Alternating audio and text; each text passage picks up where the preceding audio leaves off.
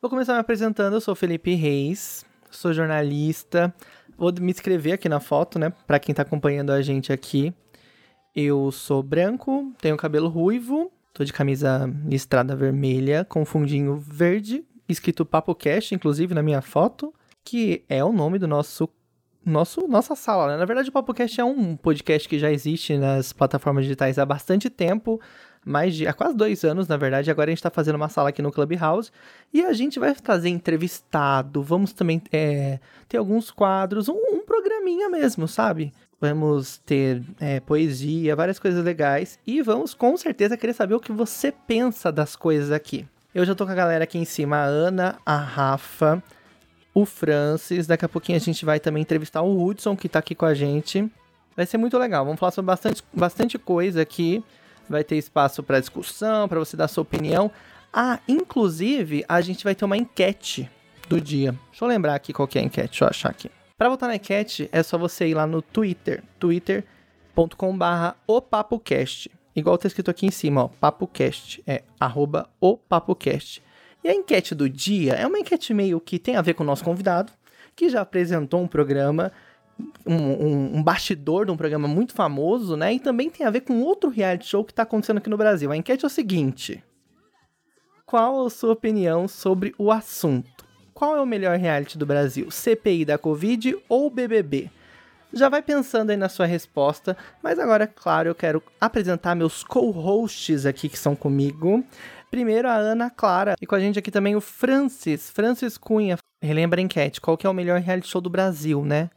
A gente tá passando por um reality show que tá em alta. Inclusive subiu a audiência da TV Senado, que é a CPI da Covid. É uma tristeza, né? A gente tem que acompanhar um, uma, uma história dessa, né? Mas tá dando, tá bombando, tá dando até audiência. Mas tem um outro também que é muito famoso, que é o reality show mais famoso do Brasil, que inclusive o nosso convidado de hoje já participou de um programa desse reality show, que é o BBB. Qual que é a sua opinião? Qual é o melhor reality show do Brasil? Queria muito saber, então vai lá votar no Twitter.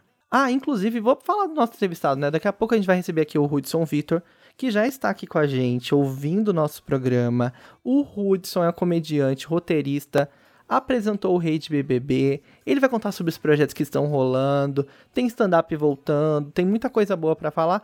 E também temos ela que está aqui comigo ao meu lado, Rafa Bebiano. Se apresente porque você também é nossa convidada e já vai chegar para ser uma atração fixa. Ela já chega, ela já chega para ficar, né? Eu acho é. isso chique. Eu acho isso total de um tudo. Gente, boa noite para todo mundo que está aqui. Muito obrigada pela presença de vocês.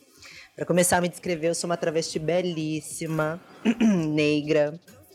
Eu tô na foto com um top branco. Eu tô com um colar do Turbantes da Lua, aliás, conheço essa marca maravilhosa, uma amiga minha do Rio de Janeiro, com um gilete bem travestílica. E também tô com a minha trança preta, feita pela Ana Lúcia Machado, aqui de Guaratinguetá. Eu sou a Rafa Bebiano, cantora, compositora e produtora cultural da cidade de Lorena. Já lancei um clipe chamado Demais para Você. Ano passado eu trabalhei na campanha eleitoral do Daniel Munduruku, que é um escritor incrível. E, estou aqui. Aqui hoje vocês vão ouvir exclusividades dos meus próximos lançamentos. E vai ser legal compartilhar com você essas, essas coisas gostosas, né? Que a gente trabalha com tanto amor e carinho. É isso aí. E Rafa, já vamos começar então com música de Rafa Bebiano. Eu separei aqui uma música maravilhosa pra gente já curtir aqui um trechinho da música da Rafa e depois a gente vai bater esse papo com ela, porque a Rafa é cantora e a gente vai ter um quadro aqui toda semana que chama Novos Artistas, Novas Vozes. A Rafa não é nova porque ela já tá há um tempo aí na estrada, mas ela vai trazer também outras pessoas aqui pra gente conhecer, né? Pessoas novas aí que estão na música. Eu adoro música, imagino que você também goste bastante, então vamos, vamos ver essa música da Rafa? Se o áudio estiver ruim aí, vocês me avisam, porque aqui eu tenho um retorno de um jeito, mas pode ser que esteja diferente. Vamos ouvir um trechinho, daqui a pouco a gente já conversa com a Rafa Bebiano. Rafa Bebiano aqui no Papo Cast no Clube pra. Você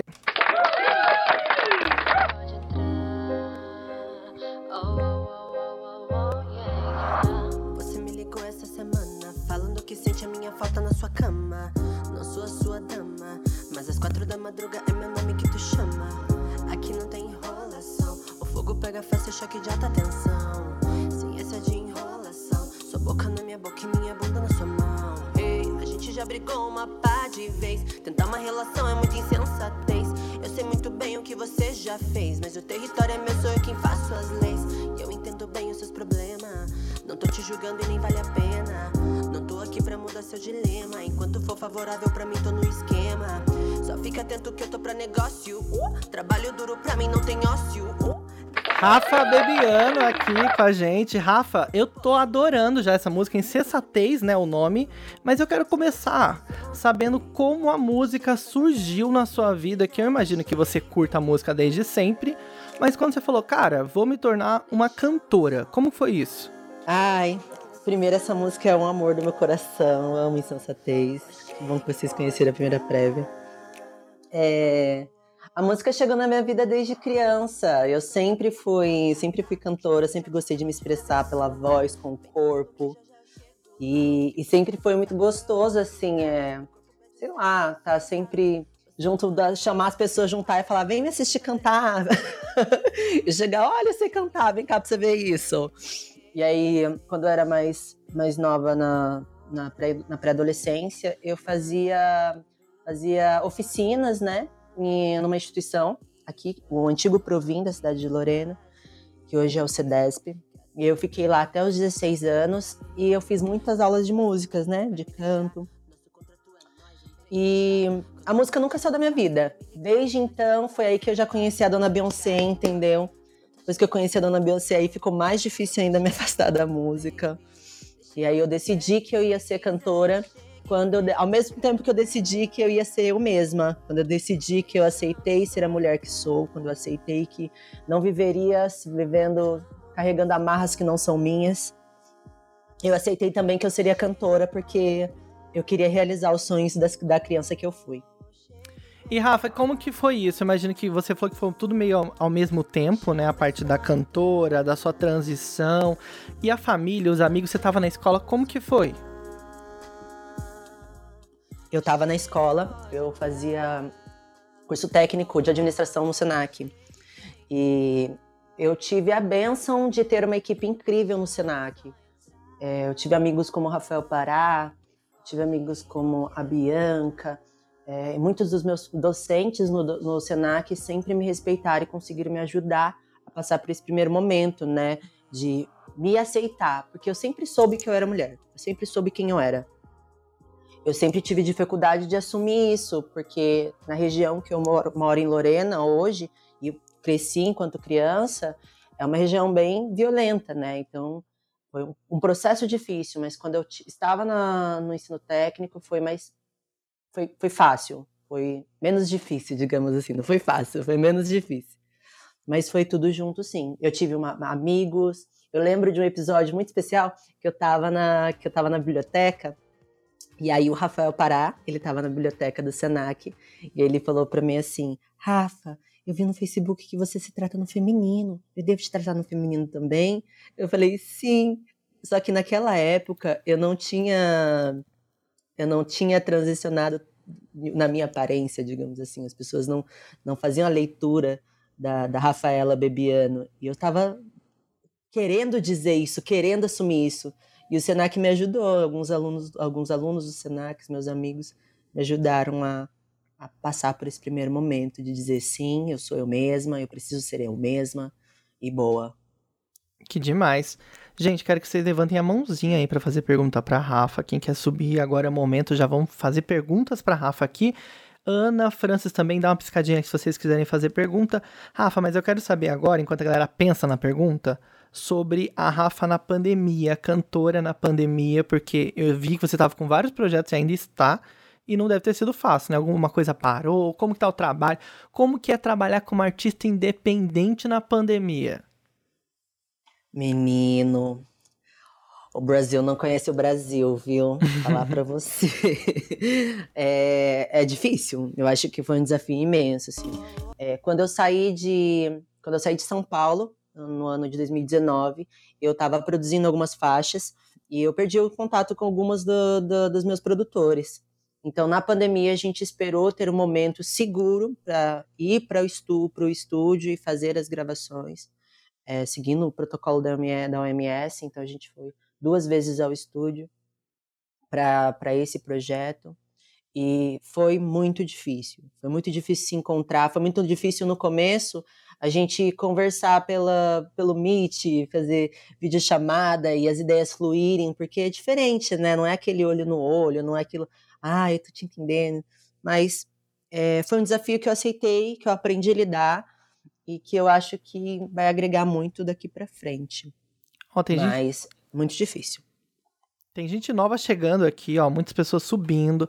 Daqui a pouco coloca sua mãozinha aí que a gente Incrível. quer ouvir sua pergunta também. As pessoas estão chegando aí. Vou dar um overview do que tá rolando aqui. Esse é o Papo Cast no Clube, um programa semanal toda quarta-feira, nove e meia da noite. Já era um podcast que rolava aí nas plataformas, agora vai rolar ao vivo aqui no no Clubhouse. Hoje a gente está recebendo Rafa Bebiano, uma cantora, compositora, produtora cultural. E daqui a pouco tem uma entrevista também exclusiva com o Hudson Victor, que é comediante, roteirista, também apresentador, tem muita coisa boa para contar.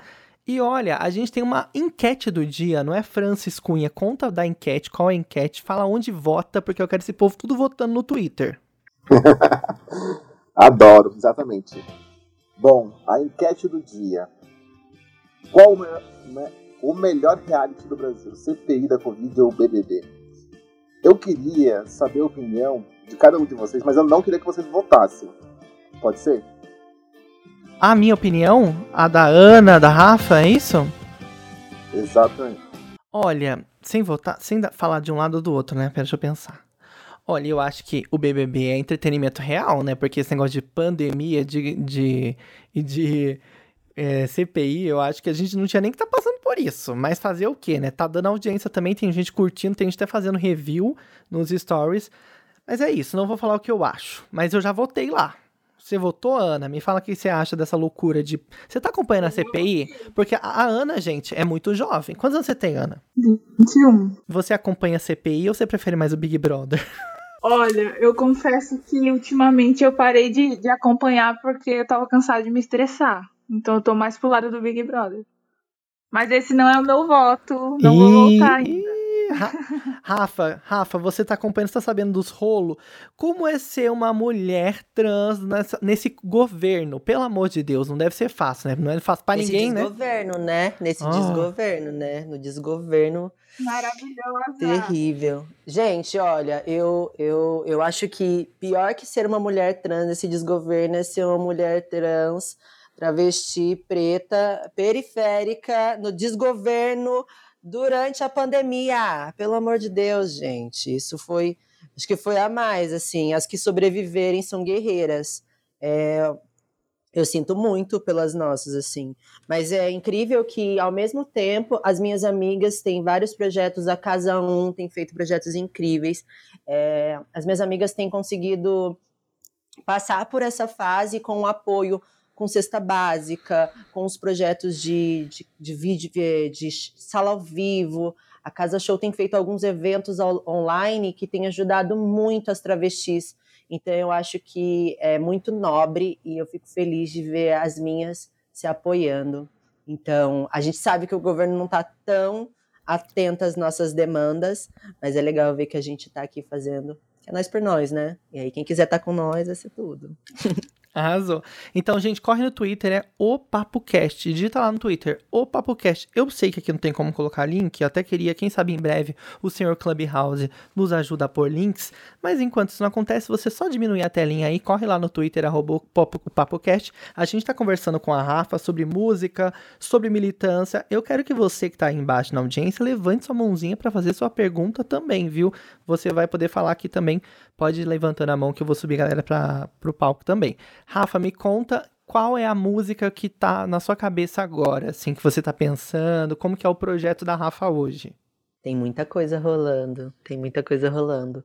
Hoje eu tô, tô trabalhando com artistas da cidade de Lorena, é, são artistas independentes também, da cena do hip hop, e, e tá sendo incrível. É legal porque quando eu saí de Lorena, eu não conseguia é, envolver na cena do hip hop. E eu ficava, gente, como seria um sonho trabalhar com os artistas de Lorena.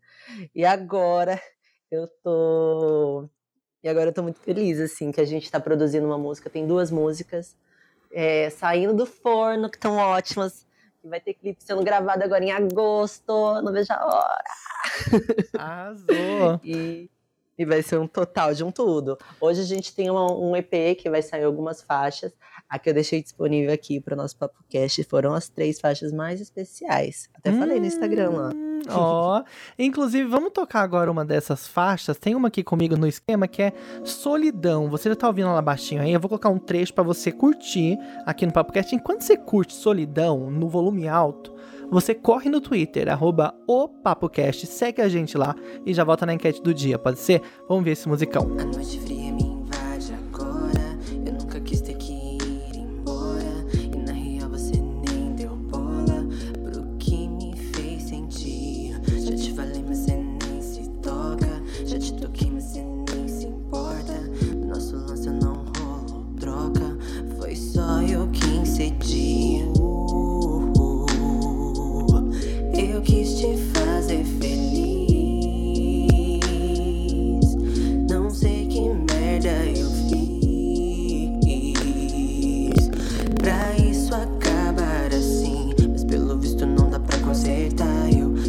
deixar em paz, não vou mais voltar.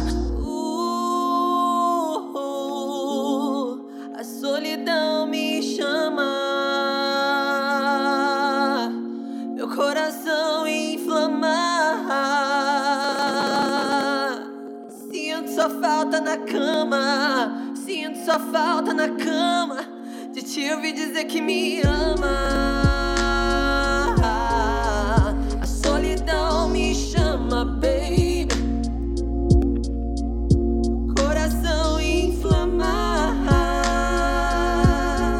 Essa foi Rafa Pebiano, ó, um trechinho da música para você ficar com gosto de quero mais e correr para seguir a Rafa. Rafa, já passa suas redes sociais aqui, vai ter mais pergunta para você. Inclusive Ana e Francis, fiquem com pergunta aí no, na ponta da língua que eu vou já passar para vocês. Se alguém quiser subir, já levanta a mãozinha também. Rafa, manda suas redes pra galera que quer ouvir mais seu trabalho e conhecer mais. Oi, gente, olha, eu tô em todas as redes sociais como arroba Rafa Bebiano. Então, me segue lá, conhece meu trabalho no, no Spotify. Eu tenho uma música lançada, um clipe chamado Demais para Você, uma produção com Felipe Pontes, daqui de Aparecida. Ficou a coisa mais linda. Não é porque é meu, não, gente. Não é porque é meu, não. Modéstia à parte, ficou maravilhosa a produção. E, e me segue lá, Rafa Bebiano. Espero com vocês lá. E conto com vocês para esse próximo lançamento, que acho que vocês vão adorar. Inclusive, já que a gente tá falando sobre música, sobre arte, toda semana tem Papo Cast no clube, aqui no Clubhouse, às nove e meia da noite, e a gente vai receber sempre um novo cantor. Você tem indicação? Pode mandar no Insta da Rafa, arroba, arroba Rafa Bebiano, também no meu, arroba o Felipe Reis. Tô lá no Twitter, no, face, no Facebook também, tô, mas não uso. tô no Instagram, aqui no Clubhouse. Pode mandar mensagem que a gente vai adorar trazer novos artistas. Às vezes você tá aqui, você tem alguma coisa para falar, alguma coisa para cantar, alguma coisa para ler, uma poesia. Você tá convidado também, viu? Já se prepara aí, vem na próxima quarta-feira e vem participar desse programa com a gente, viu? Ó, daqui a pouco tem entrevista com o Hudson. O Hudson é um comediante, o menino é roteirista, apresentador, tem muita coisa legal para contar pra gente e ele vai tirar nossas dúvidas sobre os bastidores do Big Brother. Eu tenho um monte de dúvida e ele estava lá, né? Estava lá colado nas pessoas que saíam do programa, via o que rolava. Eu quero saber, porque eu gosto de, de saber um bastidorzinho. E você também que está aqui também já vai preparando sua pergunta. Melissa, Maria, Iago, Pamela, And André, Eduardo, Fabiana, todo mundo. Lígia, Matt, John, Maria, bem-vindos ao nosso programa. A gente vai estar aqui toda quarta-feira, nove e meia da noite. Mas agora eu quero que a Ana ou Francis façam faça uma pergunta para Rafa. Alguém preparou alguma coisa aí? Me, me, me sinalize, Francis. Eu tenho. Bom, Rafa, é... você como artista independente, qual é a maior dificuldade que você sente para os lançamentos do seu hit? São as parcerias, são as mídias? Moço, são recursos, viu? como artista independente, que a gente, que a gente pena é de conseguir fazer um trabalho de qualidade, e eu sou muito minuciosa. Isso, isso é a minha melhor qualidade, aliás. É, mas ao mesmo tempo isso toma tempo e para fazer um trabalho a gente acaba ficando um pouquinho ausente. Então, como hoje eu faço esse trabalho, eu tenho algumas pessoas que me apoiam e me ajudam na, na construção dessa carreira, mas que também estão fazendo as coisas da sua vida, seguindo a vida. Eu eu tenho alguma dificuldade de ter lançamentos frequentes, né? Por isso que eu tô até preparando o EP. A ideia de trabalhar com o EP é para é para que as pessoas tenham um conteúdo que possa consumir, entender toda todo um momento, toda uma intimidade comigo. E quando eu escrevi esse EP, esse EP foi pensando mesmo em, em expressar algo que estava no meu coração e eu queria que as pessoas sentissem também. Arrasou demais. Mais perguntinhas, Francis, Ana? É, eu queria perguntar se nessa pandemia você conseguiu se manter criativa, assim, porque a gente ficou muito trancado dentro de casa e aí às vezes, sei lá, fica até meio claustrofóbico, né? E aí eu queria saber como foi esse processo de você, assim, de, de, de criação e etc. Olha, eu acho, eu, eu sim, eu, eu, reconheço que eu fiquei muito criativa no, no período de isolamento. Foi onde eu mais consegui me expressar e, e falar e ter algum tempo para mim, porque eu estava em casa, né? Então eu estava convivendo comigo mesma com muita frequência, então eu tinha que, tinha que me expressar para conseguir sobreviver, para conseguir existir, gente. Sou artista, pelo amor de Deus. e aí é, foi um momento incrível, foi onde eu consegui colocar muitas coisas do projeto no lugar, quando eu consegui entender um pouco mais do conceito e, tentar traduzir o que eu, o que eu imaginava do projeto para esse EP, né? E organizar, porque a gente tem, é, a gente fala às vezes artista independente, a gente, quando a gente ouve uma música pronta, às vezes a gente não sabe como é o processo da música, né? A música ela tem o processo da, da inspiração, ela nasce de uma inspiração, ela passa por uma, por uma poesia, ela vira uma composição porque ela é musicalizada, ela ganha uma melodia, depois da melodia ela ganha um instrumental que já rola com outro parceiro, que tem que ser um produtor, alguém que entenda a nossa linguagem. É, depois disso ela vai para virar imagem e tudo isso é um processo muito longo. Para o artista independente conseguir atender uh, o mercado da música é, é muito difícil, mas ao mesmo tempo, em relação à inspiração, eu tenho frequentemente. Eu costumo falar, oh, oh, Ana, que o artista independente ele não consegue nem chegar a competir com a indústria da música, na indústria da música. A gente é como se fosse os autônomos, CEO de MEI da, da, da, da indústria da música, porque a gente faz muita coisa, uh, né? Sozinho ou com pouca ajuda, com poucos recursos. Mas o que eu acho incrível e engrandecedor é como fica no final, porque prova que é possível. Na minha vida, muitas das coisas que, que me fez, que me motivou a seguir em frente foi saber que é possível. Então, eu quero também mostrar para outras pessoas como eu que é possível, existem possibilidades. Isso aí, arrasou demais. Ó, quem quiser fazer pergunta, tanto pro Hudson, que daqui a pouco vai conversar com a gente, também pra Rafa, já levanta aí a sua mãozinha que eu vou subir a galera, hein? Vou subir todo mundo tá aqui com a gente. Mas agora, eu queria é, falar um pouco sobre umas notícias. A gente vai separar aqui um, um, giro de notícias pop, do mundo da televisão, dos famosos, pra gente comentar e também quero saber a sua opinião. Você vai levantar agora, eu tenho certeza, já levanta a sua mão aí que eu quero que você me diga o que você acha. Inclusive Ana, Rafa, Francis e todo mundo. Vamos então para esse giro, esse girão aí dos famosos. Vamos começar. Primeiro, eu queria falar sobre uma notícia que ficou bem alta nessa terça-feira, que tem a ver com Big Brother também, que é uma treta entre Val Marchiori e Juliette. Você sabe, Juliette com certeza é o fenômeno do, do Big Brother, né? Tem gente cansada já do, da Juliette. Não sei se você tá cansado, se não tá, daqui a pouco você me fala aí, viu? Mas a Val Marchiori citou a Juliette num programa da Rede TV. Aí você já viu, né? Veio da Rede TV, já aparece aquele lugar. Um esgotinho. Ai, desculpa, mas parece um esgotinho. A Rede TV não tem como. E aí, num programa da Rede TV, a Val Marchiori disse que não, que a Juliette não estava rica, deu uma brincadinha com ela, né? Falando que foi um pouco assim, um pouco sem noção, sabe? Aquela coisa meio. Aquela pessoa que não tem muita noção do que fala. É a socialite pegou e falou assim: Ricadão, né, queridinho? Acabou de ganhar um Big Brother. Rico o quê? Isso é ser rica? Não. Não dá nem um apartamentozinho nos jardins. Ironizou, dizendo que no mínimo ela precisava de 10 milhões para comprar um apartamento e ser vizinha dela. Quem quer ser vizinha da Val Marchiori, né? Pelo amor de Deus. Aí depois a Juliette não deu estrela e fez o quê? Respondeu. Falou assim: rica de valores e bom senso, já precisei lutar para sobreviver, para ter educação ou até para ganhar um BBB, mas não para ser mais ou menos rica, eu passo. Hoje eu luto para evoluir cada dia mais. Um cheiro, disse Juliette ali, né? Toda toda graciosa, né? Mas vocês estão. Gente, eu posso ser sincero, eu adoro a Juliette. Mas eu tenho a impressão de que já deu também. Só, eu só vejo a Juliette na televisão, nas publicidades, nos posts, mas é claro que nessa treta eu tô do lado dela, né? Obviamente. O que, que você achou da treta, Rafa? Você acompanhou o BBB? Me conta já, já fala a verdade. Menina, não. Vou ser muito sincera, eu não acompanho Big Brother. Você acredita nisso? Sou muito cringe, eu. Chocado, gente. Como, não, como alguém pode não ter acompanhado? Meu Deus, tô morto. Eu não acompanhei. Eu não acompanhei olha, para não mentir para vocês, o que eu acompanhei foi a Camila de Lucas falando pro Lucas Penteado que prazer Camila de Lucas.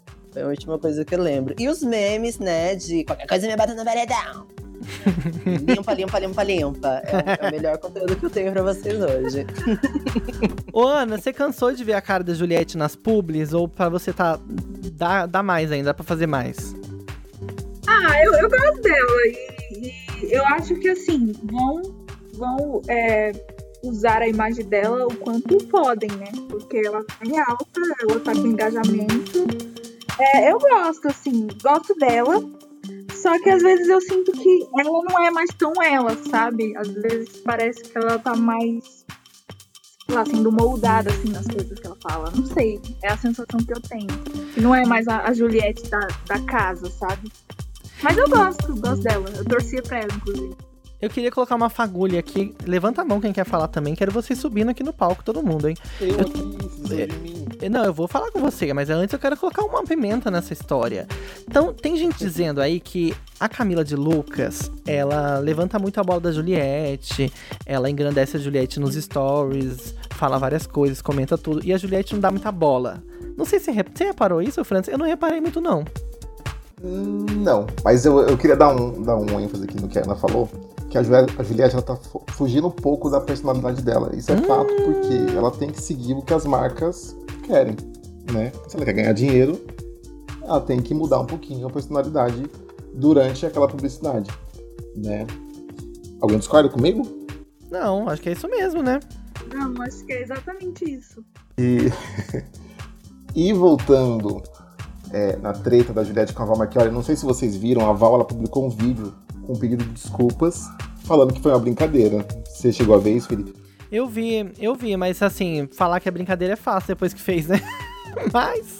É, bem errada não tá, né? Tipo assim, ela. ela ah, eu não, não achei tão demais também ela falando que não tem como a Juliette comprar um apartamento. Tudo bem, gente, daí. Isso não quer dizer nada, né? Eu tô nem aí. Foda-se se eu vou comprar um apartamento Gente, ou não. a Val Marchiori também, né? A Val Marchiori é, é fogo falar dela, né? É. Lembra? Eu, eu, fiquei passada quando a gente viu que ela, que ela ganhou a, a causa com a Ludmilla também. Já achei isso péssimo. Então, toda vez que fala dela, eu falo, hum, não tá. Não dá, né? Não dá. Tem coisa que não dá. Mas é isso aí. Vamos chamar nosso entrevistado do dia, o Hudson, para subir aqui, porque a gente quer, Hudson, conversar um pouco mais com você, saber todos os babados do, do BBB, dos bastidores, e também, é claro, saber sobre um pouco mais sobre a sua carreira. Olha, eu vou ser bem sincero, eu te conheci por conta do BBB. Você vai me ficar triste comigo por causa disso? Não, né? Bem-vindo. Não, não, claro que não. Boa noite, gente, em primeiro lugar. Tá? Muito obrigado pelo convite aí pra gente trocar essa ideia. Fiquei bem feliz. E espero trocar essa ideia com vocês sim. E sobre o que você me perguntou, não, não fiquei chateado. Inclusive, muita gente me conheceu por conta do Big, né? E a, e a aposta do Big também era essa, acredito eu, né? É, que eu fosse ali um cara que estivesse sendo puxado meio que de baixo para tentar né, fazer alguma coisa diferente e tudo mais. Então não, não me espanta, eu não fico chateado, eu já produzia conteúdo, né? Eu fazia, comecei no stand-up, aí fui, faz, fui produzindo conteúdo, aí trabalhei com o Felipe Neto e aí fui parar na Globo por conta dos trabalhos, por conta da forma de me comunicar nas minhas redes e tudo mais, entendeu? Arrasou. E como me conta mais especificamente esse negócio de fui parar na Globo. Pera aí, quero entender esses detalhes, porque a gente eu já trabalhei em bastidores de TV, trabalho ainda um pouco, e sei como é burocrático, né, os negócios. E a parte artística é até mais complicada, né? E muita gente quer saber a fórmula para chegar nos lugares, para ser convidado. Foi realmente acaso? Como que funciona isso? Cara, eu acho que a fórmula é ser você mesmo, é fazer um bom trabalho e nunca fugir do que o seu coração fala. Eu acho que essa é a fórmula e foi o que funcionou para mim. Né? Eu comecei fazendo stand-up é, em 2017. É, em final de 2017 eu fui seguindo assim a minha, minha vida.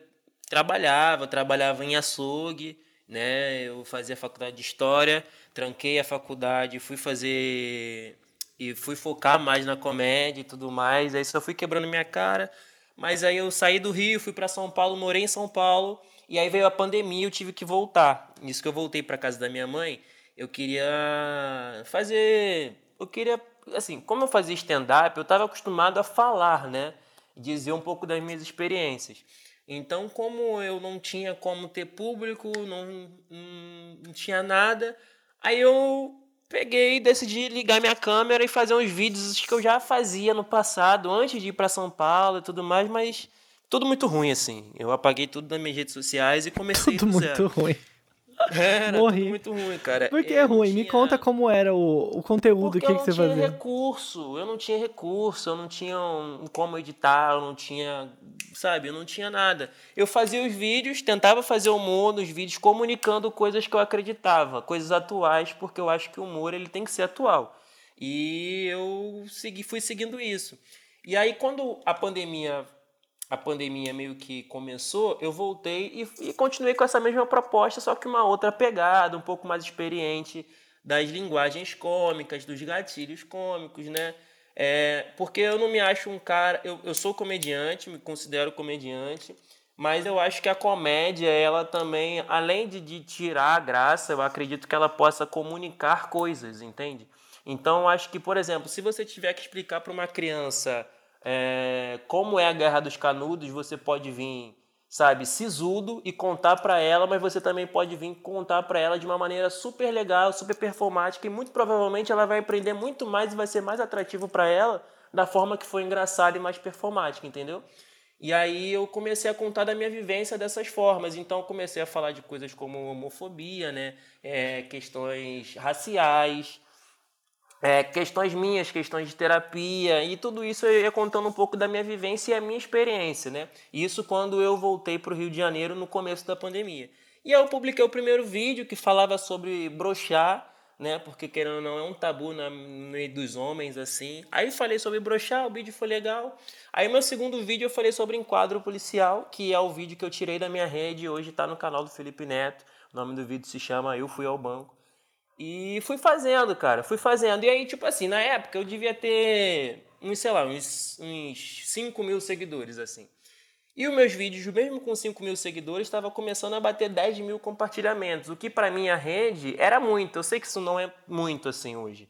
Mas para minha rede, assim, você pensa, pô, o cara tem 5 mil seguidores.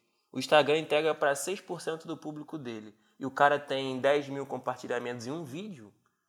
Tem alguma coisa. E aí eu comecei a fazer e aí eu comecei a ganhar, assim, seguidores. Muita gente começou a me seguir no período de pandemia e tudo mais. É, porque o Instagram ele é muito vivo e muito real, né? O contato que você tem com o seu público ali é muito perto, né? Porque por conta dos stories, as enquetes, as perguntas. E aí eu ia publicando os vídeos e aí foi indo cada vez mais. Aí fui, fui, fui indo nessa, nessa linha e aí chegou um projeto do Felipe Neto em novembro e aí eu fui um dos, dos primeiros ali a ser selecionado. Meu vídeo foi o segundo, né? E aí o vídeo foi super legal, acredito, acredito que foi super bom, assim. Tanto é que me chamaram para fazer um segundo. E aí eu acredito eu, inclusive, que a Globo me conheceu por conta desse trabalho, desse projeto, né? Além de ter a... E eu acho que e eu acho que cortou. Não sei se para vocês cortou, para mim cortou. Acho que tá, a conexão tá meio ruim. A Rafa tava falando Oi? Acho que deu uma falhada aí. Não sei se é a minha conexão ou a sua. Pra vocês falhou também? Tá, tá ouvindo? Agora voltou. Isso, show. Então pra tá. mim tá tranquilo. Ah, então é a minha aqui, peraí, vai lá. Então, lá em, aí em dezembro o ano virou, né? E aí com, e tava tudo muito difícil para mim, apesar de ter feito os trabalhos do Felipe Neto. Eu tinha ali uns seguidores na rede social, mas não era nada, nada que, eu, que eu tinha como reverter em grana. E a Rafa tá falando justamente da dificuldade de ser artista independente. E é assim, gente, eu tinha compartilhamento, eu tinha uns comentários, eu tinha um engajamento ali para quem está crescendo na rede social. Não é nada comparado, claro, a uma exibição rede nacional durante, sabe, três meses seguidos. Mas é algo assim, pô, sabe, tem alguma coisa ali. E aí eu tava muito difícil assim de dinheiro, tava pensando em parar de fazer comédia, né, e focar num trabalho fixo e tudo mais, e fazendo coisas é, concomitantemente. E aí foi isso, cara. Eu tava procurando trabalho de ajudante de caminhão, para ser sincero. Não tenho nenhuma vergonha de falar isso. Tava procurando trabalho de ajudante de caminhão. É, isso foi quando. Ah, o ano virou, tava procurando trabalho. E aí acho que foi na segunda semana ou na primeira semana do ano. Na segunda semana ou na primeira semana do ano, isso mesmo. Na segunda-feira eu tava, eu tava marcado para fazer essa entrevista, né? de ajudante de caminhão, aí beleza. Show de bola, tudo certo para quase começar a trabalhar. Quarta-feira recebi um e-mail. É, Hudson, tudo bom? Tudo bom? Tal. Pode entrar em contato nesse número. Eu sou tal fulano, sou diretor de elenco da Globo e eu quero entrar em contato com você. Entrou em contato comigo. Perguntou se eu gostaria de participar, se eu gostava do programa. Eu topei e foi isso, cara. Não teve uma fórmula mágica. Né? Claro que teve todo o esforço, toda a minha luta, toda a minha batalha, né? Claro, porque eu não cheguei lá à toa mas enxergaram algo em mim ali que poderia servir para o programa, né? Que eu poderia acrescentar e foi isso. Foi basicamente isso. Que demais. Ó, você contou quase a história toda. Eu achei muito é, legal. Cara, eu falo muito, cara. Não, eu que bom. Muito, que bom que você tá no aplicativo de uma plataforma de áudio, né? Ótimo. Francis, tem ah. pergunta? Tem uma pergunta. Hudson, eu vi que você publicou você começou faculdade de jornalismo, é isso mesmo? é, mas o que eu tô falando é, cara, eu sempre fui fascinado por falar, né? Meu negócio é falar, fofocar os outros, adoro falar da vida dos outros. Menina. Aí eu, eu. Meu sonho era ser professor de história, assim. Eu acho que médio. corta um pouco pra mim, não sei se corta pra todo mundo. Ixi, será que eu. Deixa eu trocar, deixa eu, deixa eu ir pro, pro 4G pra ver se melhora. Gente, eu super me identificando, tá porque de tagarelice é comigo. Eu, eu até eu me controlo, Hudson. eu me controlo porque é, eu sou é, muito cara. da tagarela. Eu também deixa, saio deixa falando só... aí quando eu vejo. Deixa eu só complementar minha pergunta. É, que eu vi que você iniciou a faculdade de jornalismo. Você tem alguma pretensão de trabalhar com jornalismo? Você iniciou essa faculdade por conta do trabalho que você teve ali na rede BBB? Você quer continuar na televisão? Então, cara, o negócio é o seguinte. Eu, Hudson, como eu tava falando, fui, sempre fui apaixonado por fala, né? Então eu queria ser professor de história. Mas não era por conta da história, apesar de ser apaixonado e me dar super bem com a matéria. Era por conta de falar. Eu descobri isso depois, assim, né? Tenho descobrido isso cada vez mais. E aí eu tranquei e fui fazer comédia. Agora, com essa, com o lance do Big Brother, de ter trabalhado no Big Brother, eu falei, poxa, que legal, cara. tô aqui, né? Tô no Big Brother, tô num ambiente maneiro, sendo que eu não tenho um ensino superior ainda, né? E o que poderia me ajudar não só com a parte da televisão, né? Porque eu não sei do futuro e acho que sou muito novo, então pode aparecer qualquer outra oportunidade futuramente, qualquer tipo de esforço para que você possa estudar e ter um pouco mais de conhecimento não faz mal, né? Conhecimento ninguém tira de você, então é algo legal. E jornalismo, porque está direcionado à fala, né? Eu queria fazer algo ali relacionado à comunicação social. Comunicação social está difundida em jornalismo, publicidade, propaganda, rádio TV. Então, escolhi jornalismo e também por, por conta de, de escrever, né? Então, ter ali uma instituição que valida a sua escrita é legal para mim. É, e por conta de me ajudar de fato com a comédia, porque comédia, a minha comédia principalmente, eu acredito muito nisso, eu acho que comédia é escrita. Né? Tem muita gente que é engraçado naturalmente, isso é óbvio, mas se você não tiver uma base de roteiro forte, bem escrita, você não consegue flutuar para você sair daquilo e fazer coisas em cima do que você tem escrito. Então, acho que o jornalismo ele é muito sim por conta do Big que me abriu uma porta, um horizonte diferente, mas é também muito para mim, para o meu desejo como comediante de aprender mais, né, de ter a cabeça mais aberta para outras coisas e sacar mais das coisas mesmo, né? E também orgulhar minha mãe, né, que coitada merece. Arrasou. Deixa eu te perguntar agora a parte da comédia. Assim, como que isso surgiu na sua vida nos últimos anos? Você falou que foi até antes, né, da parte artística de televisão tal. Mas o que, que você tá planejando daqui para frente? Assim, o que, que vai rolar? Porque a pandemia travou tudo, mas tem muita coisa voltando, né? Já tem teatro aberto, né? Mesmo com limitações. Você tá. Como, quais são os planos do, do Hudson na comédia?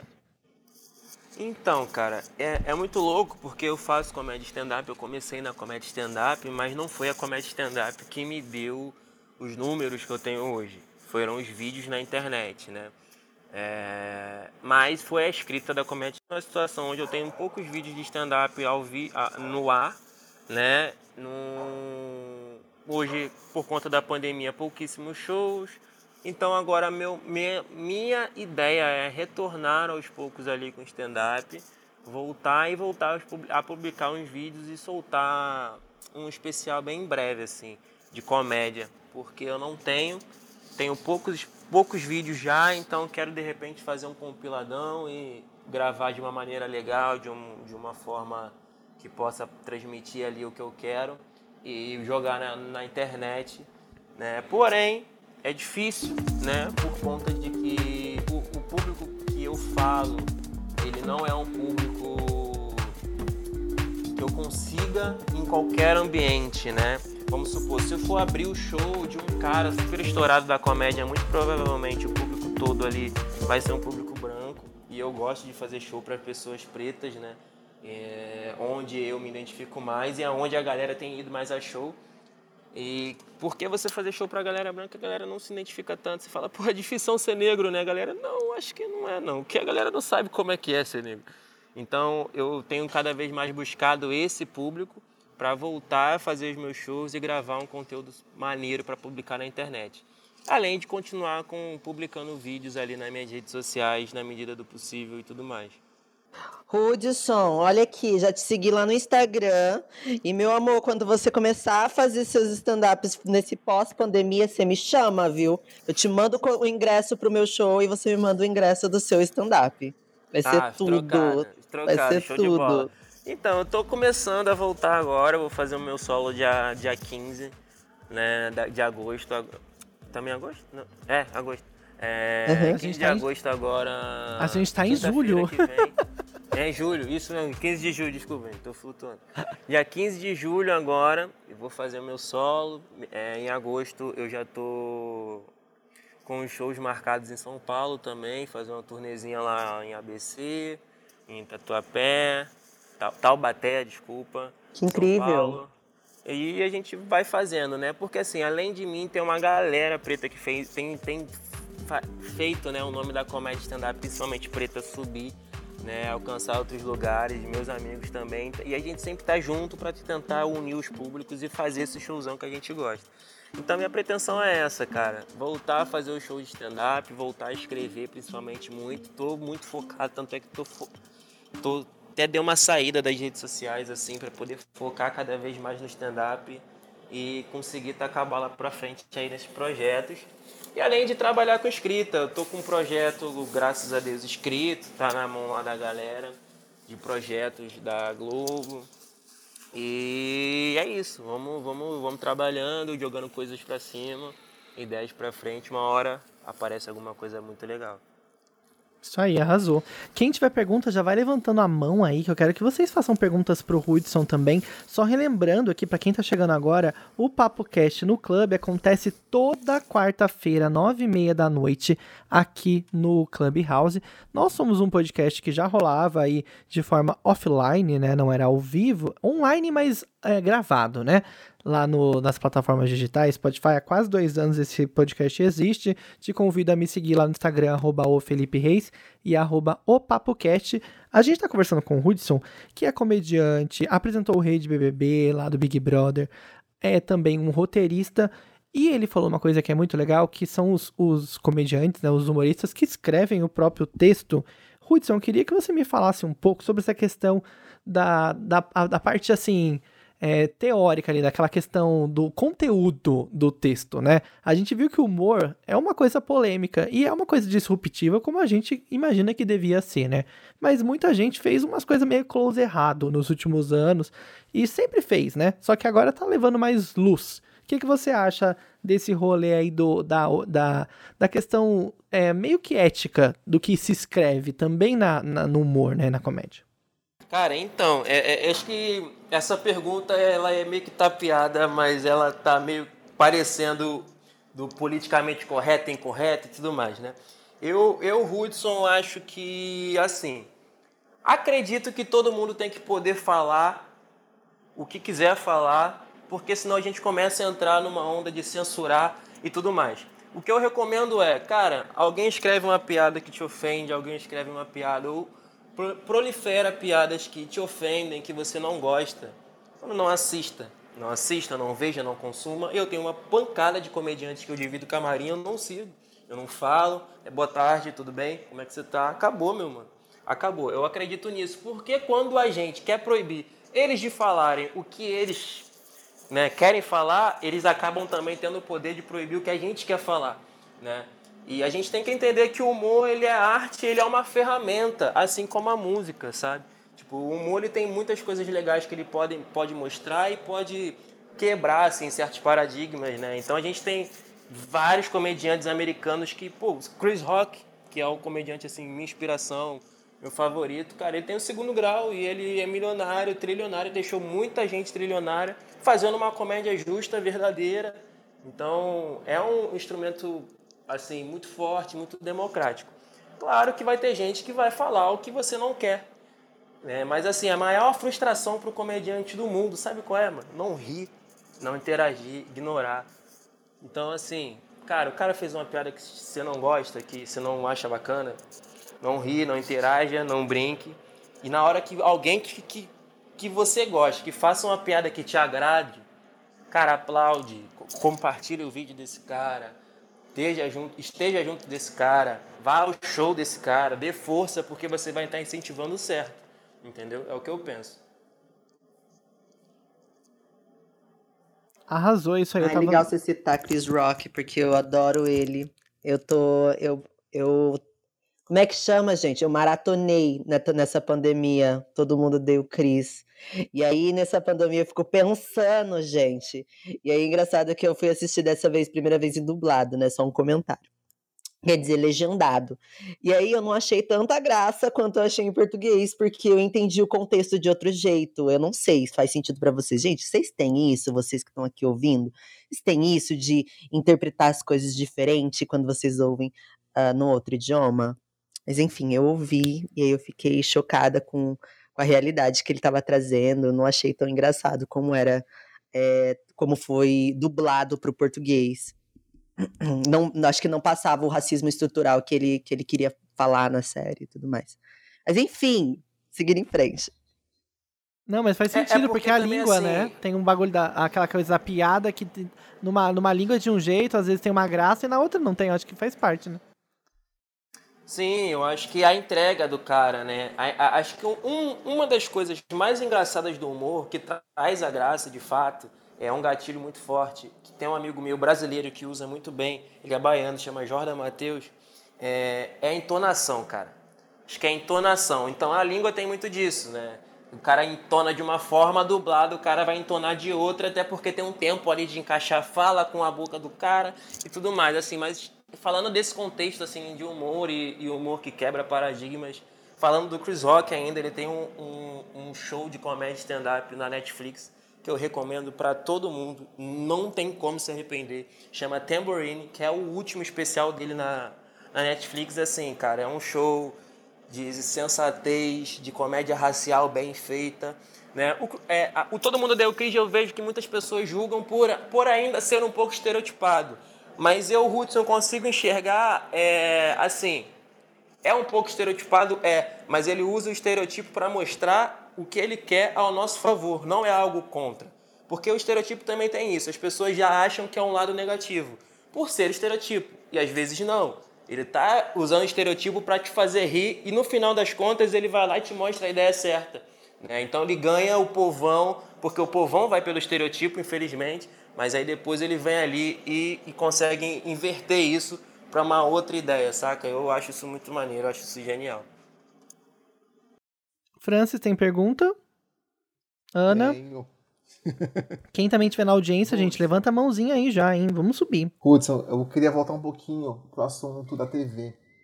Gente, para quem não sabe, eu trabalho com televisão e assessoria de imprensa. E eu já vi muita gente tendo dificuldade para lidar com a TV pela primeira vez. Eu queria saber, Hudson, como é que foi a sua primeira vez no Rede BBB? Você teve algum treinamento antes? Como que foi a sua a, a sensação do primeiro programa e da sua primeira entrevista? Cara, então, não tive, não tive um treinamento porque tudo é muito rápido, né? Então, como eu falei, na, na quarta-feira eu estava assinando contrato, quinta-feira eu estava dentro do estúdio gravando, assim, foi muito rápido, assim. Minha vida realmente mudou do dia para noite. É... E, cara, fiquei nervoso, não vou mentir, mas é aquilo, é, assim, é um programa muito grande, com uma estrutura muito grande, tem pessoas muito capacitadas que te deixam muito tranquilos para aquilo. Então eu tive muita sorte de ter um diretor que eu não sei nem se eu posso citar o nome dele, mas eu vou citar que se for. É, posso até xingar também, mas que se for. É, Nilo Maia, tá ligado? Esse cara, esse cara, ele, cara, esse cara me deu uma tranquilidade gigantesca para trabalhar. Esse cara me auxiliava muito no ponto. Então foi muito tranquilo, né? Na primeira semana, claro, foi difícil engrenar, porque é um, uma coisa diferente, não tinha feito nunca na minha vida. Mas depois, na partir da segunda semana, fui aprendendo mais, me vendo e foi super tranquilo assim. É, o difícil mais para mim não era nem tanto as câmeras e nem tanto as entrevistas, né? Porque já tinha entendido que aquilo ali era um mundo e eu tinha que me adaptar. Mas um pouco difícil é a galera, né? O quanto que você fica exposto, o quanto que a sua vida fica exposta, o quanto que as pessoas falam que querem de você, o quanto que a galera acha que é dono da verdade, né? Então você fica naquela pira de, de de repente ver umas mensagens que você não gosta e tudo mais. Mas rapidinho abstrair, porque hater tá sempre com o bolso vazio. E me fala uma coisa, você falou dos haters, aí eu fiquei com uma, uma dúvida agora. É, o programa tinha um formato diferente, né? Assim, mudou um pouco quanto à pandemia. E você recebeu muito hate de pessoas falando, ah, não gostei de você no programa. Nossa, nada a ver. Como que você lidou com isso? Cara, então, é, a gente tem que entrar, ter um consenso assim, to, o todo. Qual é o todo? O programa BBB, ele é um programa que vinha sempre muito branco, né? Ele é um programa muito branco, duas pretos, três pretos por edição, né? essa é a realidade, às vezes dois até demais. Mas nessa edição veio totalmente repaginado, o que me dá super orgulho, né? Veio, pô, bastante pessoa preta e o que traz uma representatividade gigantesca, isso é ótimo. E na rede BBB, né, também a galera é branca, né? Então, assim, eu, Hudson, ser um homem preto, ocupa, hétero, né, ocupando um lugar onde era majoria... Hum, eu não sei falar essa palavra nunca, sempre me embolo. Mas, assim, quando, quando a maior porcentagem dali são pessoas brancas e mulheres, né? Então, cara, é difícil ocupar esse espaço e você achar que você vai se tornar popular. Né? Porque você não vai se tornar popular. Ninguém gosta de um cara preto, mano. Eu digo por experiência própria. Né? Sempre tem um, um, aquela romantizada, mas na real não é. Né? Então você ocupar esse lugar, você tem que ocupar esse lugar com uma certa postura, sabendo quem você é, sabendo da onde você veio, para você não se perder nesse caminho. E foi o que aconteceu comigo. Ocupei esse lugar assim de uma maneira super legal, de uma maneira super divertida, sabendo até onde eu podia ir, né? E também não fazendo nada para estragar essa minha oportunidade. Então, eu acho que de repente não fi, fiz o arroz com feijão, mas muito melhor o arroz com feijão bem feito do que você tentar inventar mil coisas e nada sair bom. Tem uma pergunta. Diga lá, Francis. é um pouquinho polêmica, talvez. é... Existe a possibilidade, né? Existem rumores de que a Ana Clara ela vá seguir apresentando o Big Brother do ano que vem. Você acha que existe a possibilidade de você seguir como rede BBB sozinho, comandando o, o programa? Cara, então, a Ana Clara, ela é uma mulher que eu aprendi demais, é uma mina muito, muito assim, é, coração gigantesco, amo ela, de verdade, eu a amo, né? Esse negócio de falar por certo. Eu vou falar do jeito que eu sei falar, tá, gente? Você fala certo não. Aí. É, é, é, ela é uma pessoa muito, muito braba, assim, de todos os aspectos. Ela é boa profissional, ela é amiga, super companheira, aconselhadora pra caramba. Então, se ela de fato ocupar esse lugar, cara, eu quero muito, né, que, que isso aconteça. Eu torço pelo bem dela e pelo sucesso dela e ela sabe disso. É, sobre mim, eu não sei, eu não sei nem, não sei de verdade, não posso afirmar nada. Claro que se chegar em mim um convite desse ou algo parecido, tô aqui para trabalhar, foi o que eu sempre falei para eles.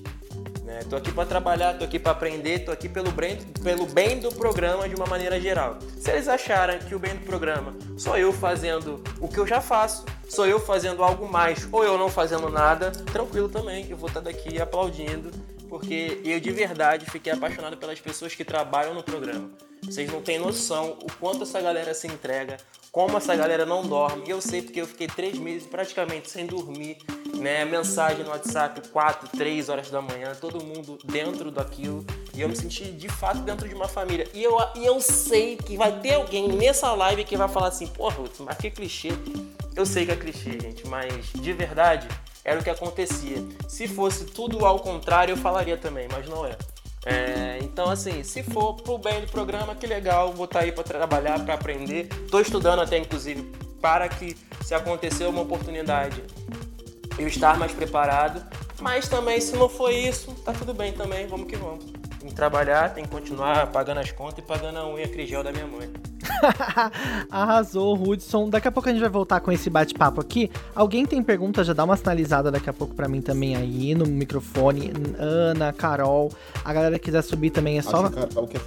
Vai lá, Carol. Carol subiu agora há pouco. Seja bem-vinda, viu, ao nosso nossa primeira sala. Estamos estreando aqui. Obrigada. Boa noite a todos. É, eu tava aplaudindo, né? Que a gente piscando o microfone, a gente também vai aplaudindo aqui. É um código de Clubhouse. Sejam bem-vindos ao Clubhouse aí. Prazerzaço estar tá falando aqui com vocês. Obrigada por me receber aqui no Papo Cast.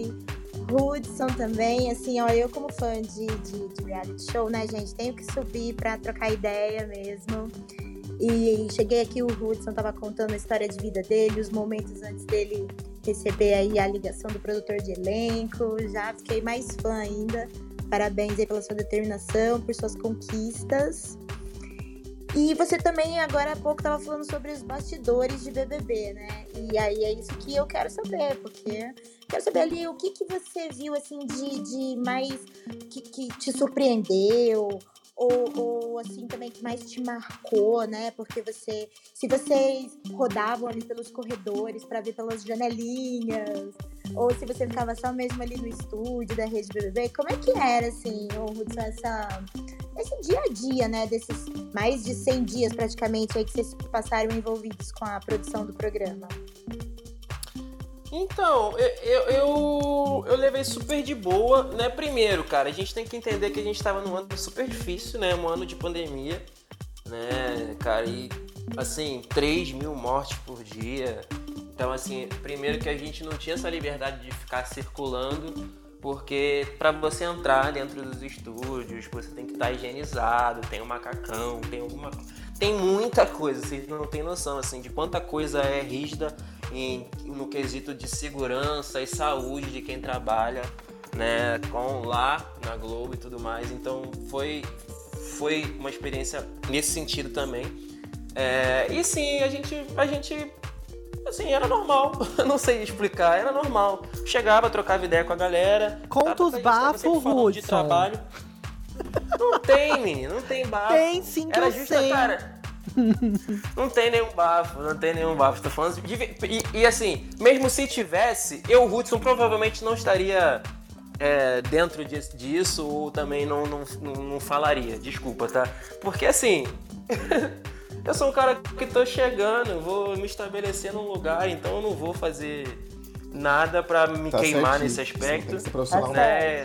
Tá Eu sou totalmente profissional. Se eu ver algo de fato que eu não me agrade, eu fecho meu olho, se não diz respeito a mim. O que diz respeito a mim, eu levo a quem tem que levar, a autoridade. Então não tem, assim, pelo que eu via, de verdade, era é, dentro né, do programa dos bastidores. Nossa, vocês não têm noção de quanto a galera é focada. E eu não tô puxando saco, mano. Eu não tô falando porque eu sou um cara que eu sou de periferia, eu sou de favela, mano. Tá ligado? Sou de São João de Meriti, criado em Bangu. Se fosse pra eu falar alguma coisa na cara de alguém que tivesse me desagradado, eu com certeza teria falado. Entendeu? Então não teve, de fato. A galera de fato tava 100% focada no programa. O que, tive, o que teve, vocês viram, né? Que foi dentro do reality, né? Que foi as controvérsias ali dos participantes, alguns não, alguns sim, né? A galera criticando, a galera aplaudindo. E o que é feito pro reality ter mesmo, né? O Big Brother tá aí pra isso, pra causar discussão, né? Não é na- nada fora do comum. Ana, alguém tem mais pergunta? Eu queria fazer uma pergunta, Ana, pensa aí também se tem pergunta. Quem quiser subir, pode levantar a mãozinha. Só relembrando, nós somos o Papo Cat no Clubhouse. Toda quarta-feira, nove e meia da noite, estaremos aqui. É, Hudson, eu queria perguntar sobre como você se sentia quando algo acontecia muito pesado lá dentro. Aconteceu várias coisas, principalmente relacionadas ao racismo, durante o BBB desse ano. E, e como que você se sentia ali, um homem preto na, no, no, no programa mesmo ali, atuando nos bastidores? Você ficava meio tipo, você, você sentia assim, o que, que eu vou falar nessa hora com relação a essas atitudes? Como que isso te tocava?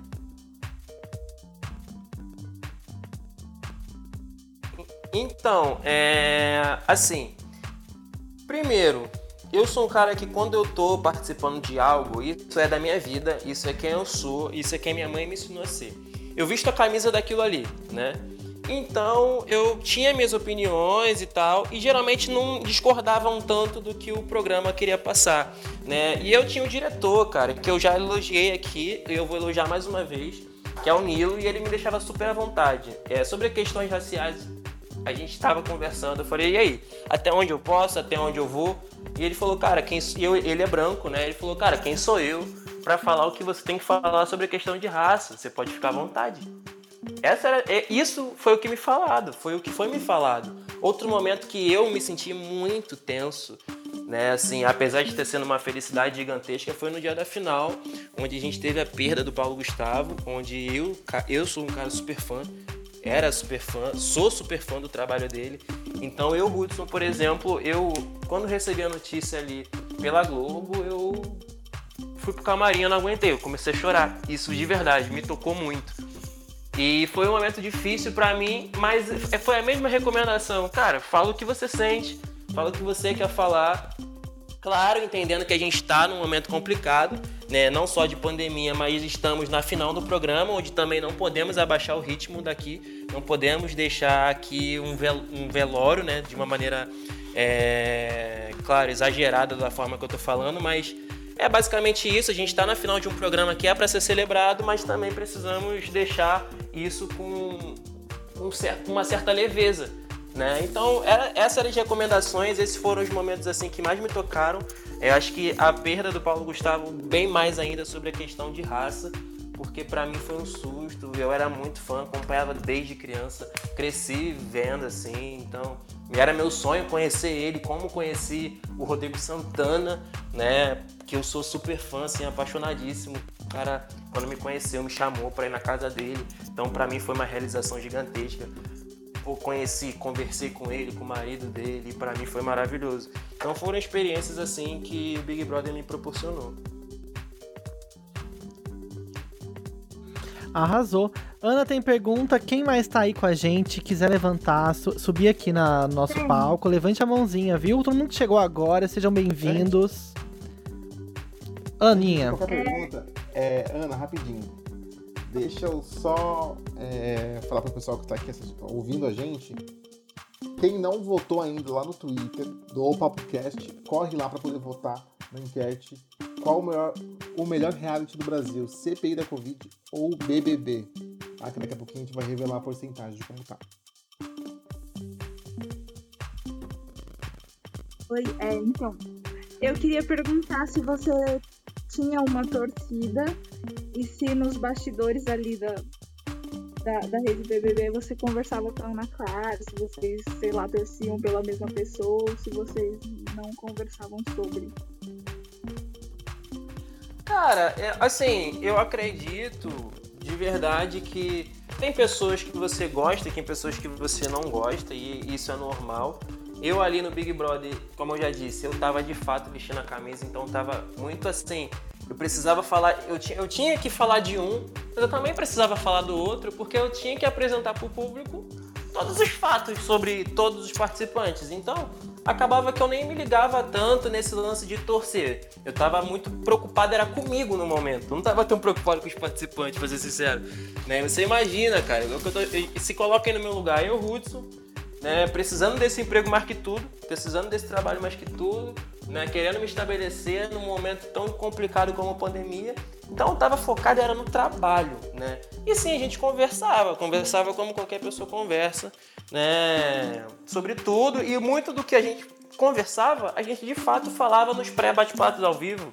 Era basicamente aquilo, era aquilo que a gente conversava, a gente levantava hipóteses, né, perguntava, a gente levantava sobre será que tal pessoa vai ficar com tal pessoa? Será que tal pessoa vai se juntar com tal pessoa? E eram coisas que a gente levantava no próprio bate-papo ao vivo, né? Toda terça-feira. E às vezes e às vezes não. E na mesa, na mesa BBB toda quinta-feira. Então, é, o que a gente conversava de fato era o que a gente conversava ao vivo, não tinha uma outra coisa. Arrasou. Se mais alguém tiver pergunta, dá uma piscadinha no microfone, levanta a mãozinha quem tá aí embaixo, que a gente vai subir também. O Francis lembrou da enquete porque nós temos um tema do dia. E o nosso tema do dia é o seguinte: qual reality show. Reality show, acho que não. Qual reality você mais curte no Brasil? O tá BBB. Novela agora, né? É. É, tá uma novela. E a, ou a CPI do. A CPI da Covid. E, o Francis, da parcial da porcentagem do que tá rolando, eu fiquei surpreso com a, a, o que tá rolando agora, com o resultado temporário, né? Dá pra mudar. Quem não entrou ainda para votar, dá pra votar lá agora. Mas qual que é a parcial? Exatamente. Estamos com CPI da Covid com 83%, 86% agora. já mudou. E o BBB, 14%. Chocado, gente. Vocês estão gostando mais da CPI do que do BBB? Eu tô chocado demais, meu Deus do claro céu. Claro que estamos, né, Felipe? É, é com essa CPI novela. que a gente vai ver o Bolsonaro cair. A gente vai se que caia toda vez. Inclusive, já temos alguém preso, hein? Não vou revelar. Ai, que delícia! Ai, não, não. É, é, o assunto do dia, né, gente? Esse cara foi preso no meio da CPI, eu adorei. Tá ótima essa novela mesmo, né? Alguém tem pergunta pro Hudson? Pode levantar a mãozinha. Carol, tem pergunta, Carol? Diga lá. Tenho, não, eu quero fazer mais uma. Aproveitar que eu tô aqui, né, gente? Enquanto tiver o microfone aqui, a gente conversa. É, e eu votei lá também, viu? E é difícil mesmo, né, gente? Porque CPI e BBB, cara, tá ali, ó, igual das emoções, né? Mas concordo com o que a Rafa falou aí. Hudson, o que eu quero também te perguntar, né? Fã de reality show, e principalmente do BBB, pela, pela popularidade que ele tem, assim, é, é uma coisa enfim, que eu acho que nenhum outro reality no Brasil de verdade tem fãs como o BBB tem, assim. Cara, eles são, assim, meio que uma seita e as, e as torcidas se degladiando tal. e tal. Como é que você sentiu, assim, que você era uma, uma, uma ponte direta, né, do programa ali com os fãs do programa, das as torcidas. Como é que era essa relação, assim? Como é que você, você sentiu, de repente, alguma... Eu sei que falaram aí, já perguntaram do hate e tal, mas não sei, assim, você sentiu alguma coisa estranha? Ou você também é da galera, você também é de torcida de, de reality, e você conseguia entender aí essa, essa mentalidade aí dos fãs fanáticos alucinados do Big Brother? Cara, sim, né? A galera do Big é uma galera que tá ali acompanhando. E se a câmera não tá em quem que eles querem que esteja, eles vão lá processar a mão. É uma coisa bem nesse nível. A galera é muito, assim, diariamente. Se bobear, assiste mais de quem. Mais de quem opera o pay-per-view. Mas é, não me assustou o fato da galera estar tá muito focado assim estar muito focada no Big Brother, a galera tá muito afim. Eu acho que isso é, é, é, é um resultado do sucesso do programa, isso é só mérito, na verdade. É, e não me assustou por, por conta de, de toda a equipe que, que tinha por trás. daquilo ali, né? Um, toda uma galera, sabe, voltada para o que a gente tem uma linha editorial também do que deve ser ou não deve ser, sabe? Falado, em que tom também. Querendo ou não, gente, é, é, é a maior emissora, né? Então, assim, tem suporte para isso. E não me assustou por conta de estar junto com eles e sentir que eles estavam junto comigo, dentro do que eu sentia, dentro do que eu queria falar. E a galera. E quando me, me dei conta, assim, da galera, é porque eu saía dos ao vivo, eu pesquisava meu nome no Twitter a galera tava sempre falando alguma coisa. E isso era muito louco para mim, assim, ver a galera vindo no meu ao vivo, vindo depois do ao vivo no meu direct para comentar coisas que eu tinha falado, sabe? Então, é, isso foi muito bom para mim de entender que a galera tava junto comigo também. Teve muita gente que me conheceu por conta do Big Brother, muita gente que parou na rua, falou comigo, tirou foto.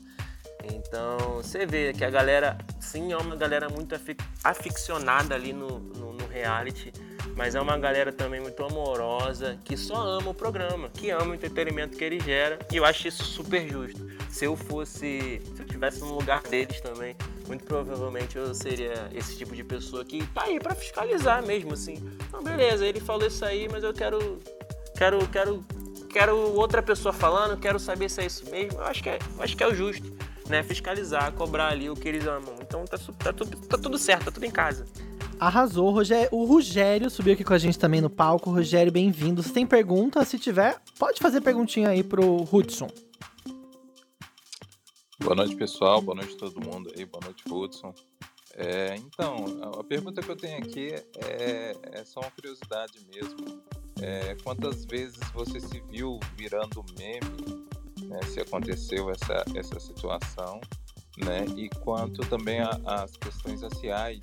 Eu lembro ter usado uma foto sua no meu perfil do Twitter durante um tempo, e enfim, eu queria que você comentasse essas curiosidades assim nesse sentido. Primeiro o Rogério veio falar para você que a sua voz é grossa, me deu até um tesão aqui. Olha que eu sou hétero, viu, meu irmão? Coisa porra, coisa. safada. Coisa. Safada. Coisa. Te preserva. Isso, não é esse aplicativo, é não. O Grindr é outro. Não, eu sou hétero, eu tô falando que eu sou hétero, mas essa voz do cara. Opa, tudo bom, Hudson? Pô, teria como falar nada. Então, cara, é, sobre as questões raciais, assim, é, eu fico muito feliz. É, nunca em nenhum momento da minha vida eu pensei em representar tanta gente. Né? Isso é muito louco quando você para pra pensar né, de dar importância, né, de eu, um cara preto ali, e geralmente caras pretos, homens negros, eles não são vistos como caras amorosos, como caras responsáveis, como caras inteligentes. Todas as vezes que relacionam a gente, é, é só parar para observar, a gente é ligado ao alcoolismo, à agressividade, a coisas ruins. Então, eu estar ali como um homem preto, sabe, representando muita gente, com o meu black ali, é, e, e, e, isso, isso é muito forte, cara. Eu não tenho nem a dimensão disso.